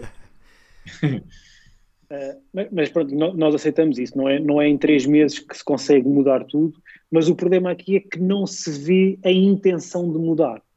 Isso é que é preocupante. É não se ver essa intenção sequer, não se, não se, estar a, não se encontrar aqui um rumo uh, e, e que, que, seja, que seja aceitável para o Benfica e que, e que nos ponha de volta no caminho, no caminho certo. Isso para mim é, é, o principal, é a principal parte negativa do balanço destes três meses. Muito bem. Visto isto, faço-vos a pergunta. Acham que a entrevista a Rui Costa foi, teve um teve uma faceta mais positiva ou mais negativa? Mete aí no chat também, para a malta responder. Já estou já estou a tratar disso. a malta está-me aqui a corrigir que não é em janeiro, ou seja, é, é, já estávamos afastados em dezembro. Verdade. Em dezembro já estávamos afastados. Bom, entrevista positiva ou negativa? Uh, epá, de tudo o que nós tivemos a falar, acho que não podemos dar, um, não podemos dar outra nota que não seja negativa. porque infelizmente nós Infelizmente. queremos sempre acreditar que vem algo de diferente, que vem, vem que poderia servir aqui para mobilizar, mas não, eu acho que continuamos aqui a ter esta esta atitude quase displicente para com os sócios, a forma quase, como a gente falou aqui, como os temas são tratados levianamente, quase às vezes de uma forma jocosa e sem respeitar a inteligência de quem está, de quem os está a ouvir. E portanto, um, pronto, tirando, obviamente houve coisas, algumas coisas positivas, aquilo das infraestruturas, da melhoria do estádio, uh, e, e, e, e, pouco mais consigo dizer que tenha sido positivo, mas... mas e isso ainda mas, por cima é uma coisa que é de gestão corrente, não é? Isso é a manutenção do estádio é uma coisa que devia ser feita que é Sim, que não, que não, que não, exatamente, que, não, que não, não deve fazer parte do projeto, mas do dia a dia do clube. E portanto fiquei, fiquei muito triste com esta entrevista do Rui Costa, porque realmente uh, cada vez mais me, me, parece que temos aqui mais um, como, como diz o Bruno, o, o Vieira sem bigode. Portanto, foi muito triste esta, esta entrevista. Tiago. É isso, também para mim foi, foi negativa. Uh, por, por, tudo aquilo que fomos dizendo, uh, desde, desde, desde o projeto, in, projeto inexistente à, à, ao branqueamento do cartão vermelho, não, não, os temas, que eram os temas mais importantes para os benfiquistas neste momento, não foram esclarecidos todos e em alguns até se percebeu que existe um desnorte, é? e, e, pronto, isso, isso é, é, é muito triste. E, e, chamar a isto entrevista também é, também é duvidoso, não é? Porque quando estás, estás, no, estás no teu canal, é, não, não é uma entrevista. Basicamente, tu vais lá e dizes o que queres. Com muitas das perguntas que possivelmente foram, foram feitas pela direção, não é? Ou temas que foram sugeridos pela, pela direção. Sim, houve, houve, houve, coisas que não, for, não foi feita uma única pergunta sobre Luís Filipe Vieira, sobre termos um, um vice-presidente a almoçar com Luís Filipe Vieira, qual é a influência do Vieira aos dias de hoje, aos dias de hoje no clube. Né? No, no, porque parece que ainda não foi feito um corte completo com, isso, isso também, era, o Vieira. também era algo que eu iria destacar pelo lado negativo, é que durante toda a entrevista não há, não há uh, nunca ficou a ideia de que Rui Costa, para já nunca fala de Luís Filipe Vieira, mas também não, nunca deu a entender que se cortou ou não, se, se como tu disseste, se o facto de haver, haverem dirigentes que ainda continuam a contactar com o ex-presidente, ex uh, ficamos aqui muito na dúvida se. E fazendo um balanço aos três meses, eu depois acabei por não falar nisso, eu não vejo, eu não, não consigo sequer distinguir estes, estes três meses daquilo que foi a gestão de Vieira, porque continua tudo igual. Mesmo o próprio discurso de Rui Costa é tudo muito. é tudo muito vieirista. Chamemos-lhe assim. Fez-me lembrar, não sei se vocês se lembram daquelas conferências de imprensa do Fidel Castro que se alongavam para mais de duas horas, que ele começava, começava a discursar, a discursar. Foi, foi um bocado isso, foi deixá-lo falar, deixá-lo falar porque o, o entrevistador não estava ia conforme conforme estava planeado. Bem, meus queridos, que a analisar a entrevista do Rui Costa está terminada.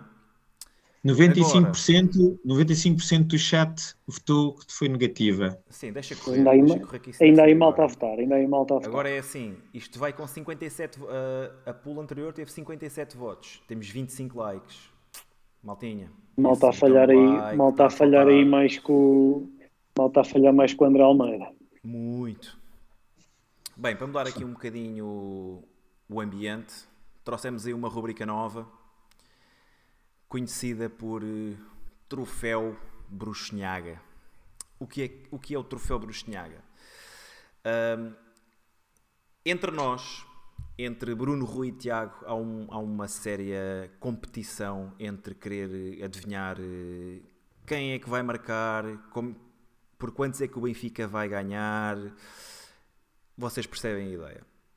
Então, de modo a, a conseguirmos pôr isto, uh, ou de vos apresentar isto, vamos fazer uma competição oficial aqui no canal a valer uma jantarada. Quem ganhar não paga o jantar. Em que é que consiste esta competição? Nós vamos sugerir apostas. Aviso já que normalmente, normalmente gente lhe gosta. Normalmente é o que Portanto, E a, a série, a série é grande, depois não há, não há cá McDonald's e merdas dessas. Exatamente, exatamente. Tem que haver um plafond de pré-definido. Ah, e nós vamos sugerir aquilo que seriam as nossas previsões para o próximo jogo, portanto, para o Oroca Benfica. Isto vem aqui na, na sequência da antevisão do próximo jogo, ok? Isto é uma coisa rápida. E estamos a pensar numa maneira de mais tarde isto poder ser Exatamente. extensível também ao, à malta do, do chat, à malta Isto, que acompanha o isto só canal. aparece também para, para fazer com que o pessoal do chat possa participar e possa mandar uns bitites. No fundo, isto é, são, é uma forma de nós mandarmos bitites desportivos sobre o nosso Benfica, ok? Tiago, diz lá então quais é que seriam as tuas apostas. As minhas apostas o- para o próximo jogo seriam, deixa-me só confirmar novamente. Então, Benfica a ganhar 1-0, 2-0 ou 3-0. Ou seja, o, resultado correto será 0-1, 0-2 ou 0-3. Benfica ganha 1, Benfica Aroca, 2 ou 3-0, ou é isso? 3-0. Sim. Ok. E está com uma odd de 2,5. 2.5, Sim, 2.5. Eu jogo no risco. 2.50. E a outra? Vai mesmo saber bem este jantarinho, Tiago. Eu vou para a lagosta. Eu vou para a lagosta. A outra, jogo no risco, mas risco calculado. Atenção, a outra agora vou um bocadinho com mais calma. Ah, pronto. Benfica, Benfica a marcar o último gol do jogo. Hoje safavas-te. 1.35. Vale pouco esta. Pá, vou pôr Benfica, marca, último. Último. Quanto é que está? 1.35? 1.35. Coisa pouca. 1.35, deixa eu ver como é que isto aparece. Escolheste aqui umas apostas muito. muito grandinhas. Portanto, vê se está, vê se está certo. Benfica ganha 1, 2 ou 3-0, a pagar 2,5. Mais Benfica marca o último 1,35. Está certo? Está certíssimo. Rui, diga-me de sua justiça. Olha, vou dando as apostas e vou logo fazendo um bocado a minha parte já da análise, que é, eu meti o Benfica, Benfica a ganhar ao intervalo e Benfica a ganhar no final. Então, peraí, peraí. Isso Vais é a mesma escrever. aposta? Porque- Sim, sim. É Benfica ao ganha. intervalo e Benfica ao final. Então, peraí. Benfica ganha. Yeah. Porque- Benfica, E segunda? Benfica- Yeah. Sim, sim, sim. Benfica ganha a primeira e a segunda. Diz-me qual é Não, a atenção que isso é diferente. Isso é diferente. Benfica ganha primeiro e segundo é uma coisa Ah, ok. diferente. Ganha primeira e final. Não, Benfica está a ganhar ao, ao- Epá, porque eu está a acho, ganhar ao intervalo e no final, porque é diferente. Na outra o Benfica tem que ganhar nas duas partes. eu acho que o Benfica vai entrar forte na, na próxima semana, ainda por cima vindo aqui de um resultado negativo, vai ter que entrar, espero eu, de maneira diferente. E, e eu acho que o, o difícil é Diz- chegar a ganhar ao intervalo. Desculpa, diz-me primeiro as odds para o É para o- 1,90, 1,90, 1,90. 1,90 e a outra. Sim. A outra é haver acima de dois gols e meio no jogo. Acima Artur Fonseca já está aqui a dizer que a lagosta, a lagosta é como o Cavani. 1,62. Estás onde? 1,62. 1,70 ou 60? 60, 1,62. Bem, vocês são fortíssimos. Repara-se na malta, malta que joga um pouco a medo. minhas apostas. Malta que joga um pouco, joga um pouco a medo. É isto, Quer ver se há alguma É isso hora acima mesmo, de dois. é isso mesmo. Então vá, comenta lá a tua que eu, enquanto eu coloco aqui a minha. Não, ia dizer, é acima de 2,5 porque, e bate também um pouco com o que o Tiago também apostou. Acho que acaba o, o- acreditando que o Benfica vai entrar forte, eh, acho que pode haver aqui mais do que eh, dois golos com facilidade. Não tenho a certeza que o Benfica não sofra nenhum golo e, portanto, isso também me dá aqui alguma segurança para haver mais, mais, mais do que 2,5. Portanto, ehm, foi um bocado com base nisto que eu, que eu acho que vou começar a, a- a preparar o, o, o prato. Já queres comentar a tua? Não, pá, é, acho que, acho que o Benfica, apesar de ter sofrido hoje o gol, está tá mais sólido defensivamente. O Aroca não é propriamente um ataque fortíssimo. Daí dar-me alguma segurança o Benfica poder ganhar por um, dois ou três zero. Eh, e ne- nesta, nesta, também na sequência disto, acho que ser o último, ser o último a marcar eh, Defende Também- a também- aposta. defende a minha primeira está, aposta, berrares- mas abre ali as duas. Não, o Benfica pode empatar, por exemplo, um igual como hoje e marcar o último gol. Mas, mas Portanto, se empatar aí- igual com o Aroca a marcar, berras nas duas, não é? Exato, sim. Ou se não marcar, também berras nas duas. Rui, E tu o que é que puseste? eu pus Benfica acima de 1,5, portanto marca 2 ou mais golos, a 1,45. E Aroca não marca 1,88. Seguindo ali um bocadinho a lógica daquilo que o Tiago disse, acho que estamos melhor eh, defensivamente. O Aroca não tem um ataque muito, muito forte. Vou, vou para aí. Não sei se o chat percebeu mais ou menos aqui aquilo que nós pretendíamos com, este, com esta rúbrica. Isto é mesmo só Acho que no nós próximo, no próximo bocadinho. No próximo episódio fica mais fácil de perceber quando trouxermos aqui os resultados e somarmos Sim. isto. Depois isto vai ser somado a uma classificação. A classificação também estará disponível. É claro que neste momento ainda não temos, não temos eh, pontos atribuídos. Mas pronto, ficamos assim. O Tiago diz que Benfica ganha 1, 2 ou 3-0 e Benfica marca em último. O Rui diz que Benfica ganha primeira parte e final e marca acima de 2,5, portanto marca 3 ou mais golos. Eu digo que Benfica marca 2 ou mais golos e digo que o Arouca não marca. E isto foi a nossa, a nossa previsão bruxinhaga. A nível da antevisão, a 19 jornada da Liga Feminina, na próxima sexta-feira, por volta das 19 Aroca Benfica. Querem acrescentar mais alguma coisa para além daquilo que já foi dito? Acham que se vai manter eh, o 11 inicial?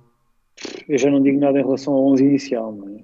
Que tinha, tinha dito, tinha dito an- antes, do, antes destes dois últimos jogos que achava que, que o Nelson Veríssimo ia tentar encontrar aqui alguma estabilidade, que eram bons jogos para, para conseguirmos isso, e já ao segundo jogo em casa com o Moreirense empatámos, mudámos eh, vários jogadores na equipa, portanto estou um bocado também de pé atrás. Acho que Everton, se estiver recuperado da Covid, vai, vai jogar de início. Acho que ele vai, vai voltar a apostar no Everton. Uh, desconfio que, vai, que vão voltar a haver mexidas na dupla da frente. Uh, em relação ao resto, acho que, se vai, acho que a linha defensiva é capaz de se manter. Mas o guarda-redes, acho que aí não, não, vai, não vai fazer grandes alterações. Uh, e pronto, basicamente, em relação à equipa titular, acho que vai, vai, pelo menos é essa a minha opinião. Achas que vamos manter o 11? Uh, hum, devido, eu concordo bastante com o que o Tiago disse. Acho que efetivamente, uh, eu diria onde já existe se calhar uma maior estabilidade é no quarteto defensivo. Uh, Parece-me que, que, não, que não vai ser mexido, que vamos manter aqui com os quatro que iniciaram hoje.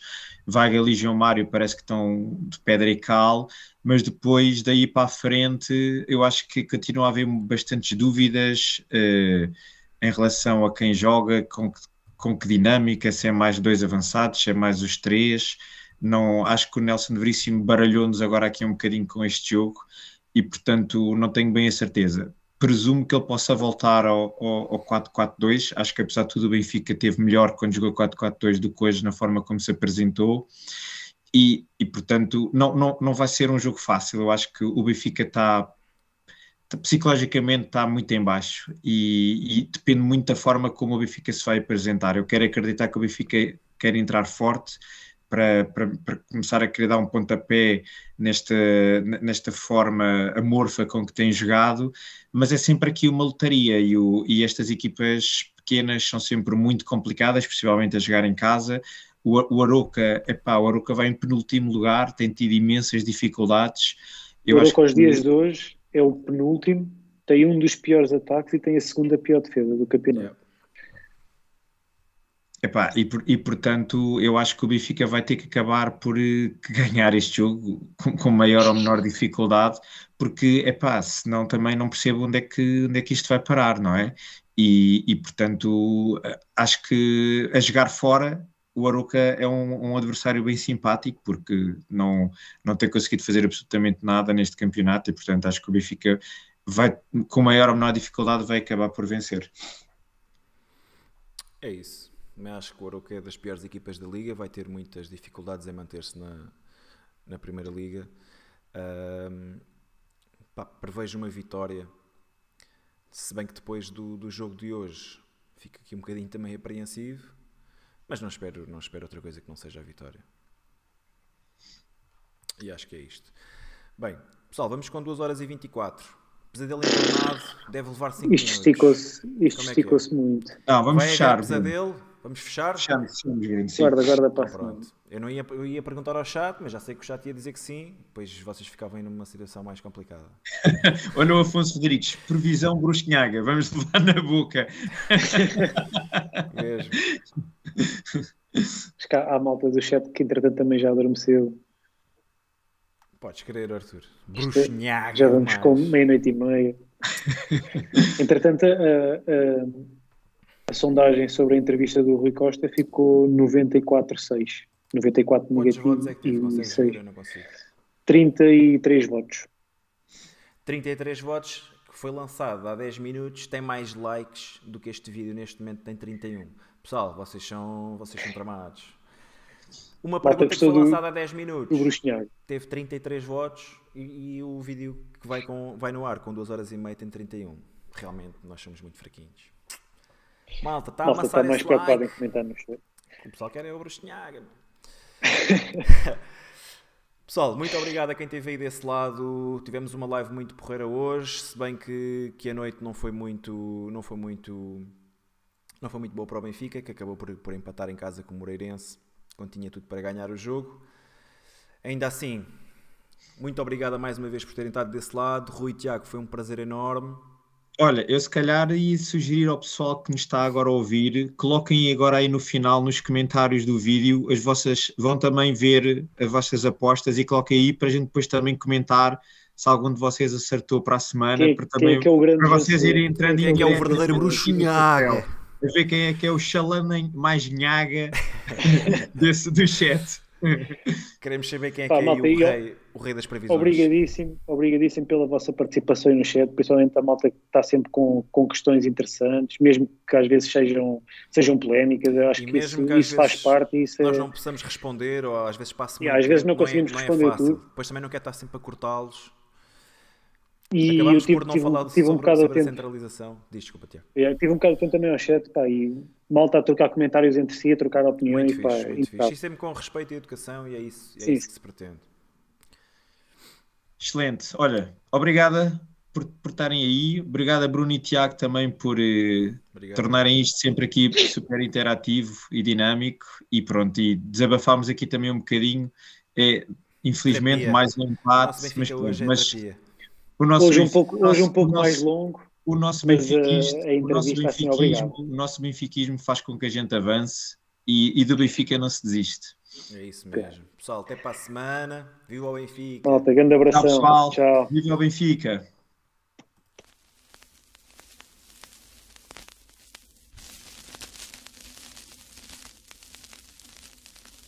Sera